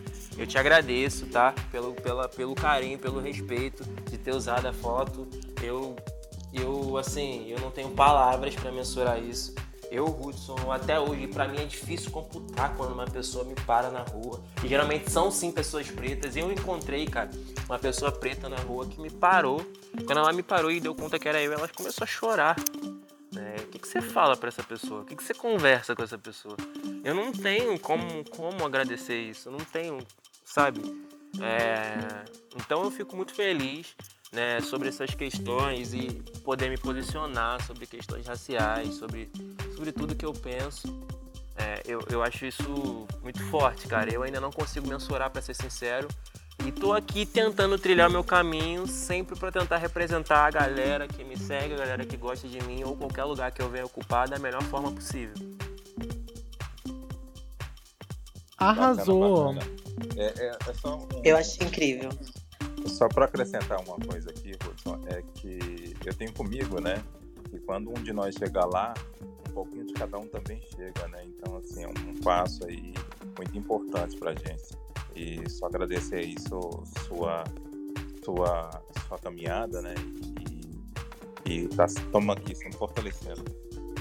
Pô, eu que agradeço, cara. E eu acho que é muito isso. Eu, Hudson, tava no Big Brother e eu tava muito feliz porque o meu amigo né, que eu já citei aqui, Jordan Matheus estava apresentando um Oscar em outra emissora, né? E pô, bom, o outro amigo tava bombando o vídeo, outro amigo na Amazon, outro amigo, sabe? Então é, é, um pouquinho de cada um, que quando a gente vê a gente dominou tudo, porque a gente sabe que a gente tem potencial para dominar tudo, a gente só não dominou tudo ainda, porque ainda falta recurso, porque eles saem primeiro. Porque se o dia que a, a largada for a mesma, irmão, não tem para onde correr. A gente vai ocupar tudo. Então, acho que esse é o pensamento. Muito obrigado pela força, muito obrigado pelo, por, por essas palavras. Com certeza me motiva muito a continuar. Arrasou demais, Rafa. Edson, eu queria, eu queria dizer que eu me identifico muito com você quando você fala sobre a representatividade, porque isso eu falo aqui no meu bairro, assim, é morando ainda na periferia, eu, eu saio na rua com meu afro e é incrível ver as crianças olhando e comentando e a gente conversar sobre, sobre, sobre como cuidar de ser do seu afro e é muito importante, eu acho que essa representatividade. Eu acho lindo toda vez que eu paro na rua e uma criança negra me olha e eu penso, caramba, eu queria ter isso, mas que bom que eu posso oferecer isso. Então, parabéns por você ser essa pessoa também e, e vamos que vamos. É, aproveitando que a gente está falando de cabelo e tudo, eu vou falar dela que eu, que eu meio que, que eu, era, eu torcia por ela. Não assistia muito, mas eu torcia por ela, viu, Hudson? Camila de Lucas voltando para a comunidade. Ganhou só 40 mil mesmo, Hudson? Conta para mim como que é a vida do ex-BBB depois que ele sai. Você consegue me contar uma base, assim? Que, que, que como é para esse bebê quando ele tá ali no, ali com, com o Thiago Leifert? Como que é isso? Me conta. Cara, a questão de grana, sinceramente, falar para vocês, eu não faço a mínima ideia. Não faço a mínima ideia. Eu não digo isso. Eu, inclusive, se alguém souber, me fala. Também sou curioso. Também sou doido pra saber isso aí. Mas. Mas Porque não... a gata saiu na Vogue, né? As gatas saiu várias revistas, né? ah, né? Toda cara, é... modelo. Eu acho que é isso. Acho que ela tá, acho que ela foi para lá pensando em aumentar a carreira dela, pensando em ganhar mais grana e eu acho que ela tá fazendo isso super bem, além de fazer o que a gente já tá conversando aqui e levar essa representatividade, né, para qualquer lugar que ela vá. Então, assim, eu torço para que ela seja trilionária já. Eu tô torcendo meu, pra isso. É meu isso sonho. Quero, isso que eu quero dela. Então, agora saber o quanto que ganha, vou ser sério para você, me pegou, não sei. Ai, Hudson, vamos deixar essa pra próxima. Quando você descobrir, você conta pra gente. Ah, se vocês descobrirem primeiro, vocês podem me falar também, que eu sou curioso. Vou adiantar que são milhões, gente. É milhões. Tá todo mundo milionário. Todo mundo que sabe Big Brother tá milionário. A verdade é essa. Muitas campanhas, muitos jobs. É, é muito dinheiro. Não tá, numa, no, não tá mais no mesmo, no mesmo lugar, né? Mas tá ótimo, tá certíssimo. Tem que ganhar grana mesmo, Você tá, tá certo. todo mundo mesmo? A maioria. Eu acho que 50% pelo menos dos que ficaram em evidência. Eu acho. Acho que ela saiu com ela pegou o terceiro lugar, cortou seu áudio, Ana. Eu acho que não sei se é a sua internet, mas cortou. Ela pegou o terceiro lugar, né? O segundo, não lembro mais. É mais de 100 mil reais. Se 150, né?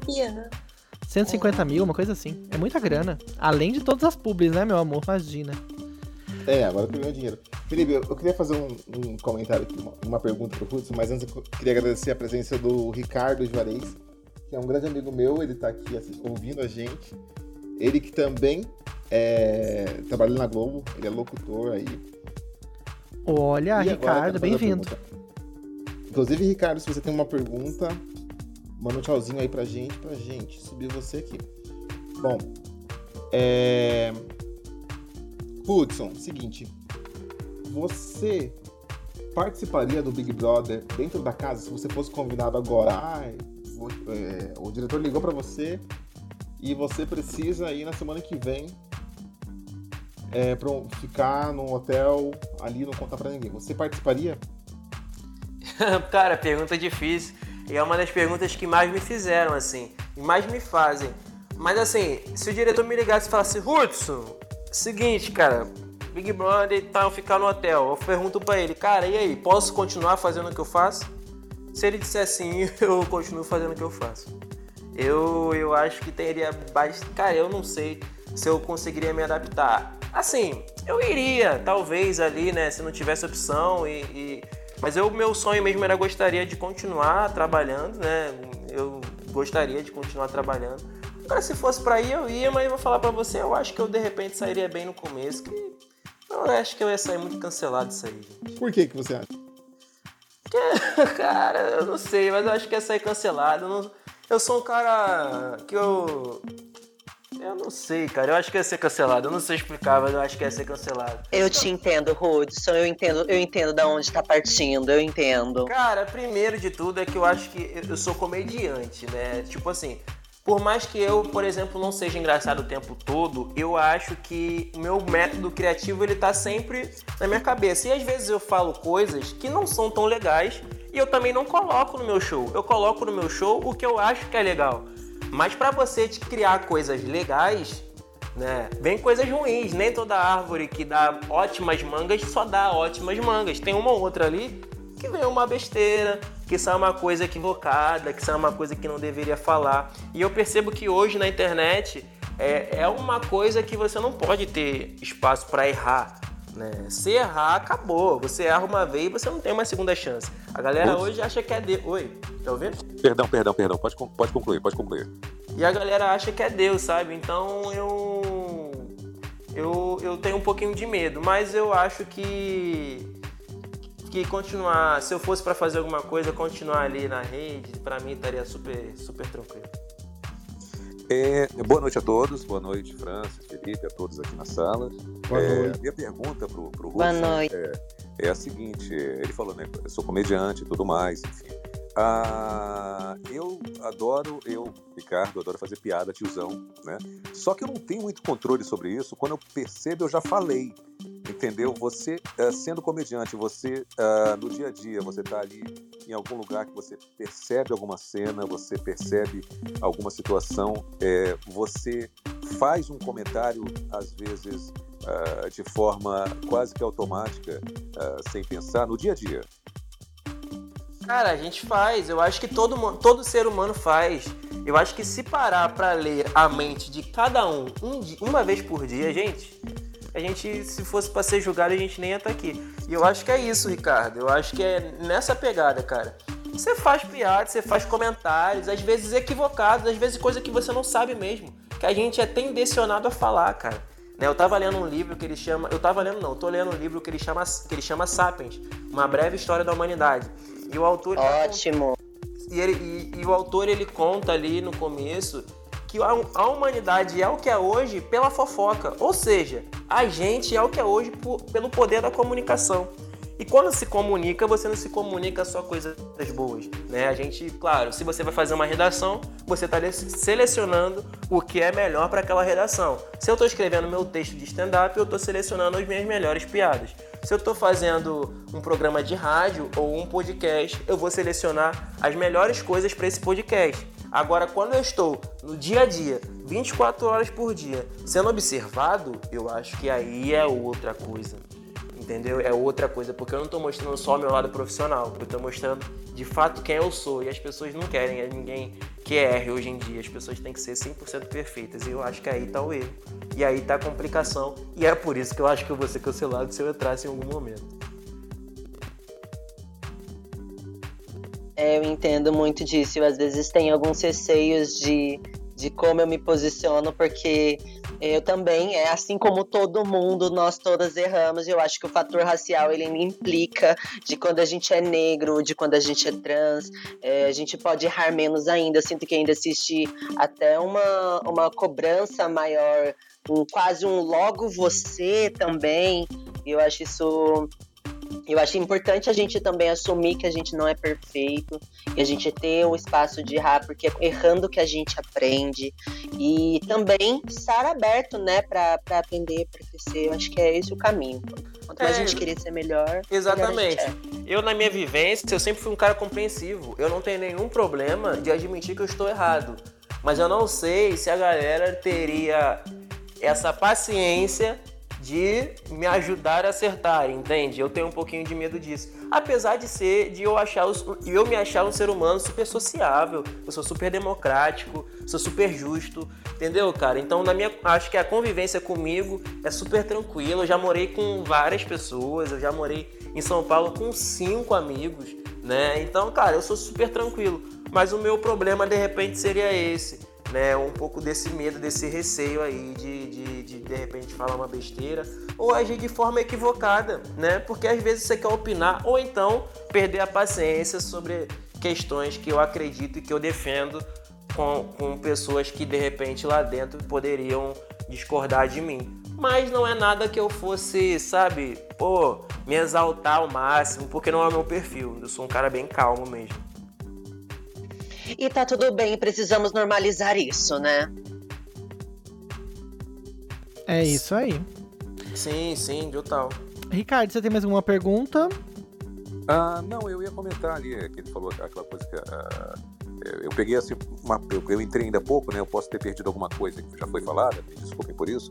Então, mas é, ouvindo aqui, uh, me parece que é, ele estava falando, uh, que o Wilson estava falando sobre a questão de, de da cobrança, de, de, de, ser cancelado por de repente ter falado ou feito alguma coisa. Eu acho que existe hoje em dia, de uma forma geral, independente de uh, o que for, é, é, o que você expor, a, a ideia que você expor, Uh, pode ser em algum canto do Brasil ou do mundo alguém falar, não, mas ele está errado por causa disso, disso, disso. Eu ouvi, eu não lembro quem foi que falou essa frase, mas eu ouvi que o, uh, o Twitter é o, o, lugar onde você encontra especialista em qualquer assunto, seja qual for o assunto. Se você for falar de pão de queijo, vai ter alguém que vai tretar com você uh, porque tá, você está errado. Então, assim, eu acho que a gente, quando coloca uh, uma opinião sobre literalmente qualquer assunto, uma coisa trivial ou uma coisa séria, uh, você está é, correndo esse risco né, de alguém ali bater de frente com você, porque às vezes eu, a impressão que eu tenho é que esse mundo que a gente está, tem gente que acorda às vezes assim, com o que, que eu vou brigar hoje? Né? Tem um pouco disso. Uh, é a minha opinião, também eu posso estar enganado, né? Não, eu acho que você tá corretíssimo assim, cara. E a galera do Twitter é uma galera que não tem muita paciência com muita coisa. Então, é de fato isso. A, a, a, cara, eu, eu me arrisco a dizer que a internet hoje é um dos ambientes mais tóxicos que tem, cara. Porque, de repente, se você entrar naquilo ali e se você é uma pessoa pública e você entrar, deixar as pessoas entrarem na sua cabeça, delas criticarem, você começar a acreditar no que elas falam, cara eu acho que a pessoa de repente pode acabar ali em algo bem grave, como de repente até mesmo um suicídio, uma depressão séria, um alto índice de, de ansiedade. Eu acho muito tóxico, cara. Então a pessoa tem que ter uma cabeça bem forte assim nesse aspecto. Isso aí. Principalmente nesse, principalmente nesse período que a gente está agora, eu acredito que todo mundo aqui, principalmente uh, ano passado, né? É, deu uma surtada de leve ou de forma forte, ou conheceu alguém ou soube de alguém que deu uma surtada porque uh, não está fácil para ninguém, né? ainda não acabou. E, então tenho certeza que todos aqui tiveram aí um momento uh, ruim e estão tendo ainda, né? Então a gente tem que tomar primeiro muito cuidado com o que posta. E hoje em dia eu não tenho mais, eu só tenho Instagram. Eu não tenho mais Face, Twitter também há muitos anos que eu tirei. E eu só posto meme, eu posto piada, de vez em quando eu posto. Dublei tal filme, dublei tal desenho. Mas, assim, eu sou bem neutro, sabe? Porque uh, os problemas na vida real já são muitos, né? Então, você ainda criar mais um é complicado. Mas eu entendo que todo mundo tem que se posicionar. Uh, todo mundo tem essa, essa questão de se posicionar, de falar o que pensa e tal. Eu, que como é a minha última rede social, é o Instagram, a única, Uh, eu fico mais na minha de piada, bom humor, entendeu? Mas assim, eu não sei, até Hudson, como é que você, o que, que você acha disso? Você, uh, as pessoas te cobram muito, fala alguma coisa engraçada. É, eu tô te falando pelo seguinte, as pessoas me, eh, quando me encontram, não todos, claro, mas alguns, faz uma voz, faz aquela locução, faz aquele personagem. As pessoas ficam é, com você também essa coisa de, de é, conta uma piada, fala uma coisa engraçada. Cara, hoje eu, eu às vezes. Não, não, não acontece tanto comigo. E aí tem, a gente, eu tenho dois pontos assim. O primeiro é porque eu já saí da, linha do só comediante, então hoje a galera já me conhece ali como influenciador, como um comunicador, né? Então eu acabo me livrando disso e também o Big Brother fazer os ao vivo que não tinha como fazer piada de 5 5 minutos porque você tem um programa para tocar. Então a galera saiu desse lado da comédia, né? Isso é bom porque, claro, eu amplio, eu amplio assim onde eu posso trabalhar, E aí a comédia se torna uma, uma, uma ferramenta das que eu posso usar. E o lado ruim é que, pô, pode de repente a galera não me reconheça tanto como engraçado. Até ir no meu show. Quando você vai no meu show, você vê. Porque assim, o stand-up, ele é, cara, um ambiente. Quando a pessoa vai no show, aí é todo um ambiente criado para aquilo acontecer. Não é do nada, faz aí, acontece. Não, não é assim. Tem um ambiente, sabe? Tem um começo do show, tem um começo, um meio, um fim. Entendeu? Então tem toda uma levada para isso. Então tem muita gente que confunde, né? Fala piada aí, não sei o quê. Tem gente que, que de repente me reconhece na rua e fala, pô, adorei aquela piada. Às vezes eu nem lembro qual piada era, nem, nem me recorre mais a cabeça. Mas eu acho que é normal, é do dia a dia, porque querendo ou não, o humor ele aproxima o público de você, porque no humor você está sempre contando da sua vida para fazer graça, está sempre se expondo muito. Então a galera tem, tende sempre a achar que você é muito próximo. Isso é muito bom, né? Eu não tenho nenhum problema com isso, sou super de boa e às vezes, pô, cara, conta uma piada, pô, cara, pô, estamos no restaurante, estamos almoçando, pô, mas vai no show tal dia, assiste tal vídeo. Então é assim que eu saio, entendeu? Arrasou. Então... Gente, a gente tá caminhando pro final do nosso, nosso nossa sala, né? A gente começou às nove e meia. Se você chegou agora, aproveita e anota aí. Toda quarta-feira, nove e meia da noite, tem Papo Cast no clube aqui para vocês. A gente tá com uma enquete no Twitter. O Francis vai lembrar a enquete já pode dar o resultado da enquete, tá, Francis? E na sequência, a Ana vai fazer o quadro dela que é de poesias e literatura. Mas a gente também tem o Márcio aqui que pode fazer a sua pergunta. Márcio, você tem pergunta pro, pro Hudson? Vi que você subiu. Márcio tá com a gente aqui ainda? É, pergunta. Pergunta, oi. Pois Uma não. pergunta. É como é a estrutura do, do stand-up, né? Porque assim, só de uma palestra, alguma coisa, como é a estrutura correta assim para você se destacar bem na, numa palestra para várias pessoas? Cara, então, palestra é uma coisa, stand-up é outra coisa. No stand-up a gente tem um show de humor que varia. Não, um show de humor que geralmente varia de uma hora, de um comediante onde ele faz piadas só ele, ou seja, o solo, ou um show de uma noite de comédia stand-up onde tem cinco comediantes e aí você divide uma hora dentro desses desses cinco comediantes, que no caso daria aí de 15 a 20 minutos para cada um, né? E aí, cara, no stand-up a gente tem o quê? 15 segundos de intervalo para uma piada para outra. Ou seja, é muito difícil. Você começa uma piada, você já tem que fazer outra. E aí você começa uma piada sobre se olhar no espelho e você tem, sei lá, você vai fazer ela durante 3 minutos, você faz as contas de a quantidade de piada você vai ter que ter dentro desses 3 minutos, porque a, piada é a cada 15 segundos. Quando você faz uma palestra, é outra coisa, porque você tem um assunto principal, né? E aí você não tem como informar tudo com piada. Né? Porque senão você foge do foco. Porque para fazer piada, você às vezes você usa um artifício de você sair e entrar dentro de um texto que está subentendido dentro do outro, né? Você faz o sanduíche. Então na palestra eu acho que é mais tranquilo você fazer uma, uma palestra descontraída. Por exemplo, eu vou falar da função do humor no dia a dia. Não vai ser uma palestra que eu vou contar piada, vai ser uma, uma, palestra que eu vou falar de humor. E claro, pode conter humor até para ilustrar piada, ilustrar com, comicidade, gatilho cômico e tudo mais. Mas são estruturas totalmente diferentes, né? De repente, se você for fazer stand-up, eu te recomendo a ler bastante, assistir bastante comédia, porque isso faz com que o seu músculo de comicidade ele fique mais forte. E aí você consegue. E aí escrever muito, né? Porque você tem que fazer piada a cada 15 segundos.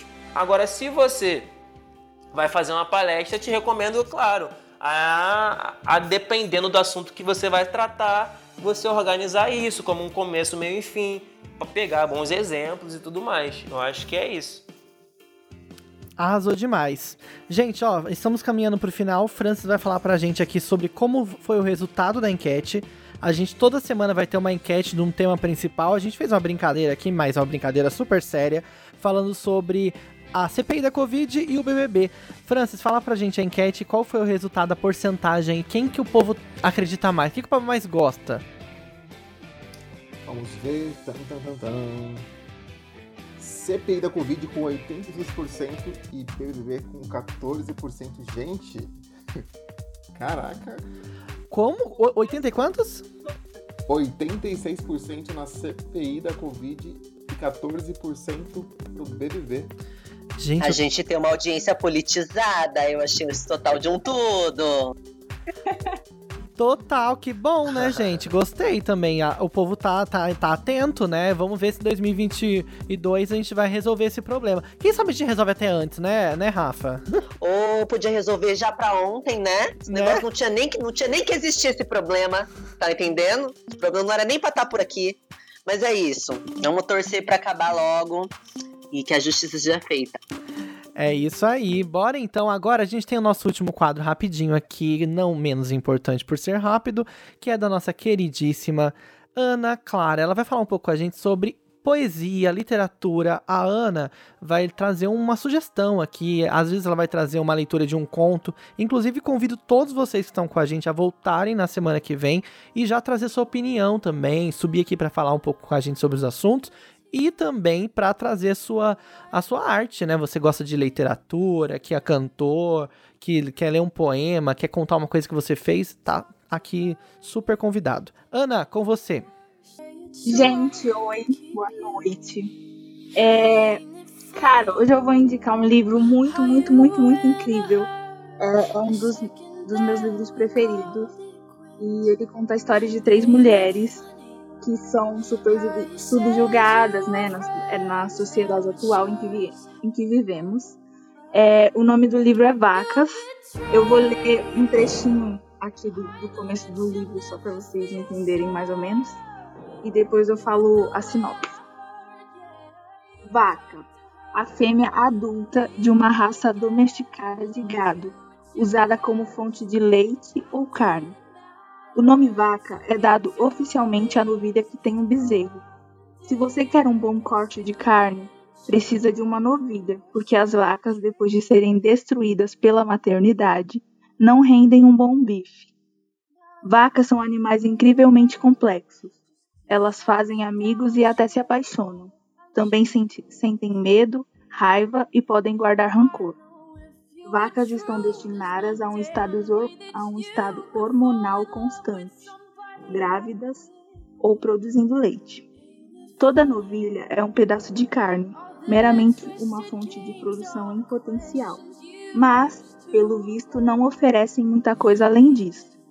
Algumas pessoas dizem que isso se reflete em nossa sociedade e no, e no modo como enxergamos as mulheres, ou não.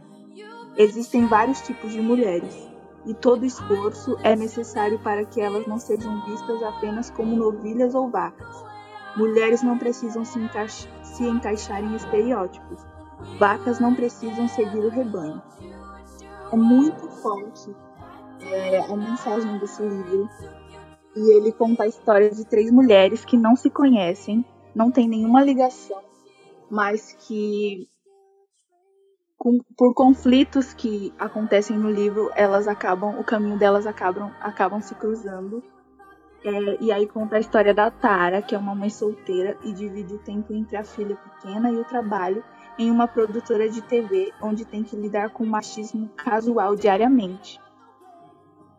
E aí tem a Estela, que vive assombrada pela, pelo fantasma de uma doença devastadora. E ela, ao longo do livro. Não, ela, ela sofre muito durante a história, porque ela perdeu uma irmã e ela não, não lida bem com isso. E aí no meio do livro ela tem um surto, inclusive. E tem a história da Ken, que é uma blogueira famosa, mora bem e pode se dar ao luxo de escolher o homem que quiser. Mas isso não quer dizer que ela está livre da pressão da família para se adequar aos moldes conservadores. Esse livro é arrebatador. Ele ele nos mostra assim a visão e como as mulheres são vistas até hoje pela sociedade machista que nós temos e enfim a mensagem dele é muito essencial eu acho muito importante e, e eu indico para todo mundo Arrasou demais. Quem tem alguma coisa para falar sobre isso? Rafa, que é a, no, a, a pessoa que tem também mais poder de fala aqui. Tem um monte de marmanjo aqui nesse, nesse, nesse palco, gente. Cadê as mulheres que vão subir aqui para falar também? Fabi, pode subir também se quiser comentar. Rafa, quer comentar alguma coisa? Sabrina também, vem é... aqui, gente. Eu achei incrível a esse Sabrina, livro. A Sabrina, ela tá aí, ela, tra... ela, ela tá comigo, tem me ajudado aí nos projetos e tudo mais, tá aí ouvindo a gente aí desde o comecinho. Olha. Então pode subir, viu, Sabrina? Achei incrível essa indicação, fiquei super interessada, fiquei, fiquei pensando aqui na, nessa alusão que se fez da vaca e eu fiquei pensando na, na nos termos que são usados para as mulheres, para A capa atrás tem o desenho de uma vaca e aí tá, tem escrito vários várias formas assim que, que as mulheres são julgadas, tipo criativa, difícil, feminista, feminazi, julgada, emocional, hormonal, acolha, uhum. vadia, comporte-se, mãe, calha a boca, é genial. Uhum. Fiquei super interessada, uma ótima indicação. É isso aí, Sabrina subiu. Sabrina, dá um oi pra gente, ó. Que legal que você tá trabalhando com o Hudson. Deve ser, deve ser barra, né? Porque é um cara assim genial. Eu tô adorando conhecer o Hudson, já amei o trabalho dele. E parabéns, aposto que você é uma, uma parte importante do trabalho do Hudson aí também, tá nos bastidores. Fala um pouco aí o que você tá achando do nosso programa, já que você tá desde o começo. Oi, gente, boa noite para todos vocês. Assim, já começar a falar que tudo muito organizado, tô amando, assim, vocês. Amei com todos os comentários. E aí, Hudson é assim, gente, assim como vocês puderam ver, cara super assim, descontraído, sério quando tem que ser. E é muito legal também participar com vocês nesse papo cast aqui hoje. Arrasou, seja sempre bem-vinda, viu? Mesmo quando o Hudson não vier, você pode vir, viu, Sabrina? Larga o Hudson pra lá. Ele pode vir também toda semana se ele quiser. Eu vou amar ter vocês aqui com a gente. Ó, eu quero agradecer vocês pela presença, inclusive agradecer o Hudson. Hudson, fala suas redes sociais pra gente aí e soletra, porque a galera vai estar tá ouvindo a gente por áudio. E aí você, eu vi que você tem um, um nome com R, com H, mas é simples. Fala aí que a galera já vai seguir. Quem por acaso não está seguindo o Hudson, agora é a hora. Pô, eu agradeço demais, tá? Felipe, Francis, Ana, Rafa.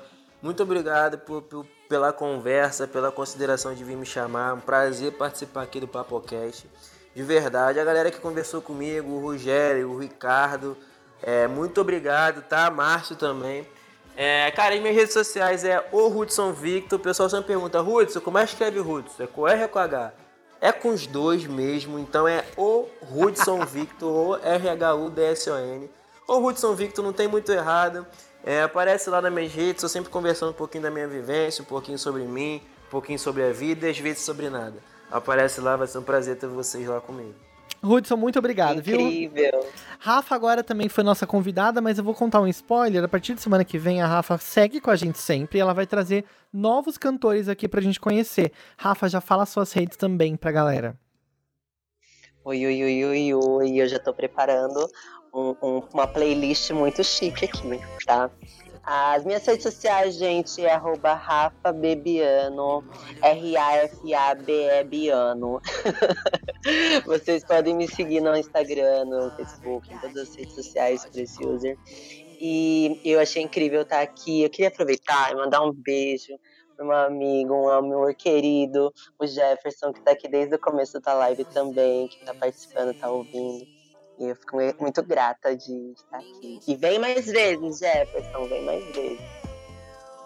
Arrasou, a gente tá até tocando aqui uma musiquinha. É, tá tocando uma música da Rafa ah. aqui, tá vendo? Tá achando o quê?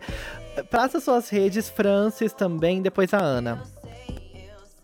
Gente, muito obrigado pela presença de todos. Ricardo, brigadão por estar aqui pra gente, com a gente também.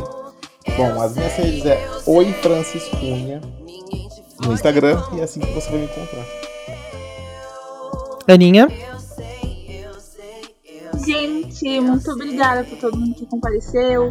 É, ficou aqui com a gente até o final. Teve uma galera que não falou, mas muito obrigada por é, nos ajudar, né, com isso. É, no, meu, no, meu Instagram é arroba meu luar, igualzinho tá aqui no, é isso aí. E quem não ouviu o programa inteiro vai poder acompanhar depois a versão gravada. Vai estar no Spotify, Deezer, Apple Podcasts, Google Podcasts, em todos os lugares aí que você conhece. Até na Aurelo, naqueles aplicativos que ninguém usa, também vai estar lá, viu, lindo, linda? Segue lá então a gente, arroba o Papocast no Instagram. O meu é arroba o Felipe Reis, pra você ser notificado sobre essa sala, é muito fácil você seguir a gente aqui. Então, o meu é arroba Felipe Reis. Você clica em mim aqui, já me segue. Segue a Rafa, segue a Ana, segue o Francis, que aí o Clubhouse vai te notificar. Traz um amigo na próxima vez. E se você quiser participar falando, também vou amar ter você aqui comentando com a gente as coisas, você falando alguma coisa legal que você faz, trazendo um poema, trazendo um cantor que você indica, aquele amigo que você quer dar uma força. É agora mesmo, viu? Vamos fazer isso aí. Olha, a gente vai terminar ouvindo uma música da Rafa. Quero agradecer a todo mundo que esteve com a gente até agora. Corre lá para as redes sociais. Vamos ouvir então Rafa Bebiano, uma música nova que vai surgir em breve. Já é um spoiler para você que está acompanhando o programa. Quarta-feira que vem, nove e meia da noite, a gente se encontra. Beijo para todo mundo e a gente vai então de Rafa Bebiano. Aplausos para ela, maravilhoso. Ai, que ótimo. Ninguém te fode como eu.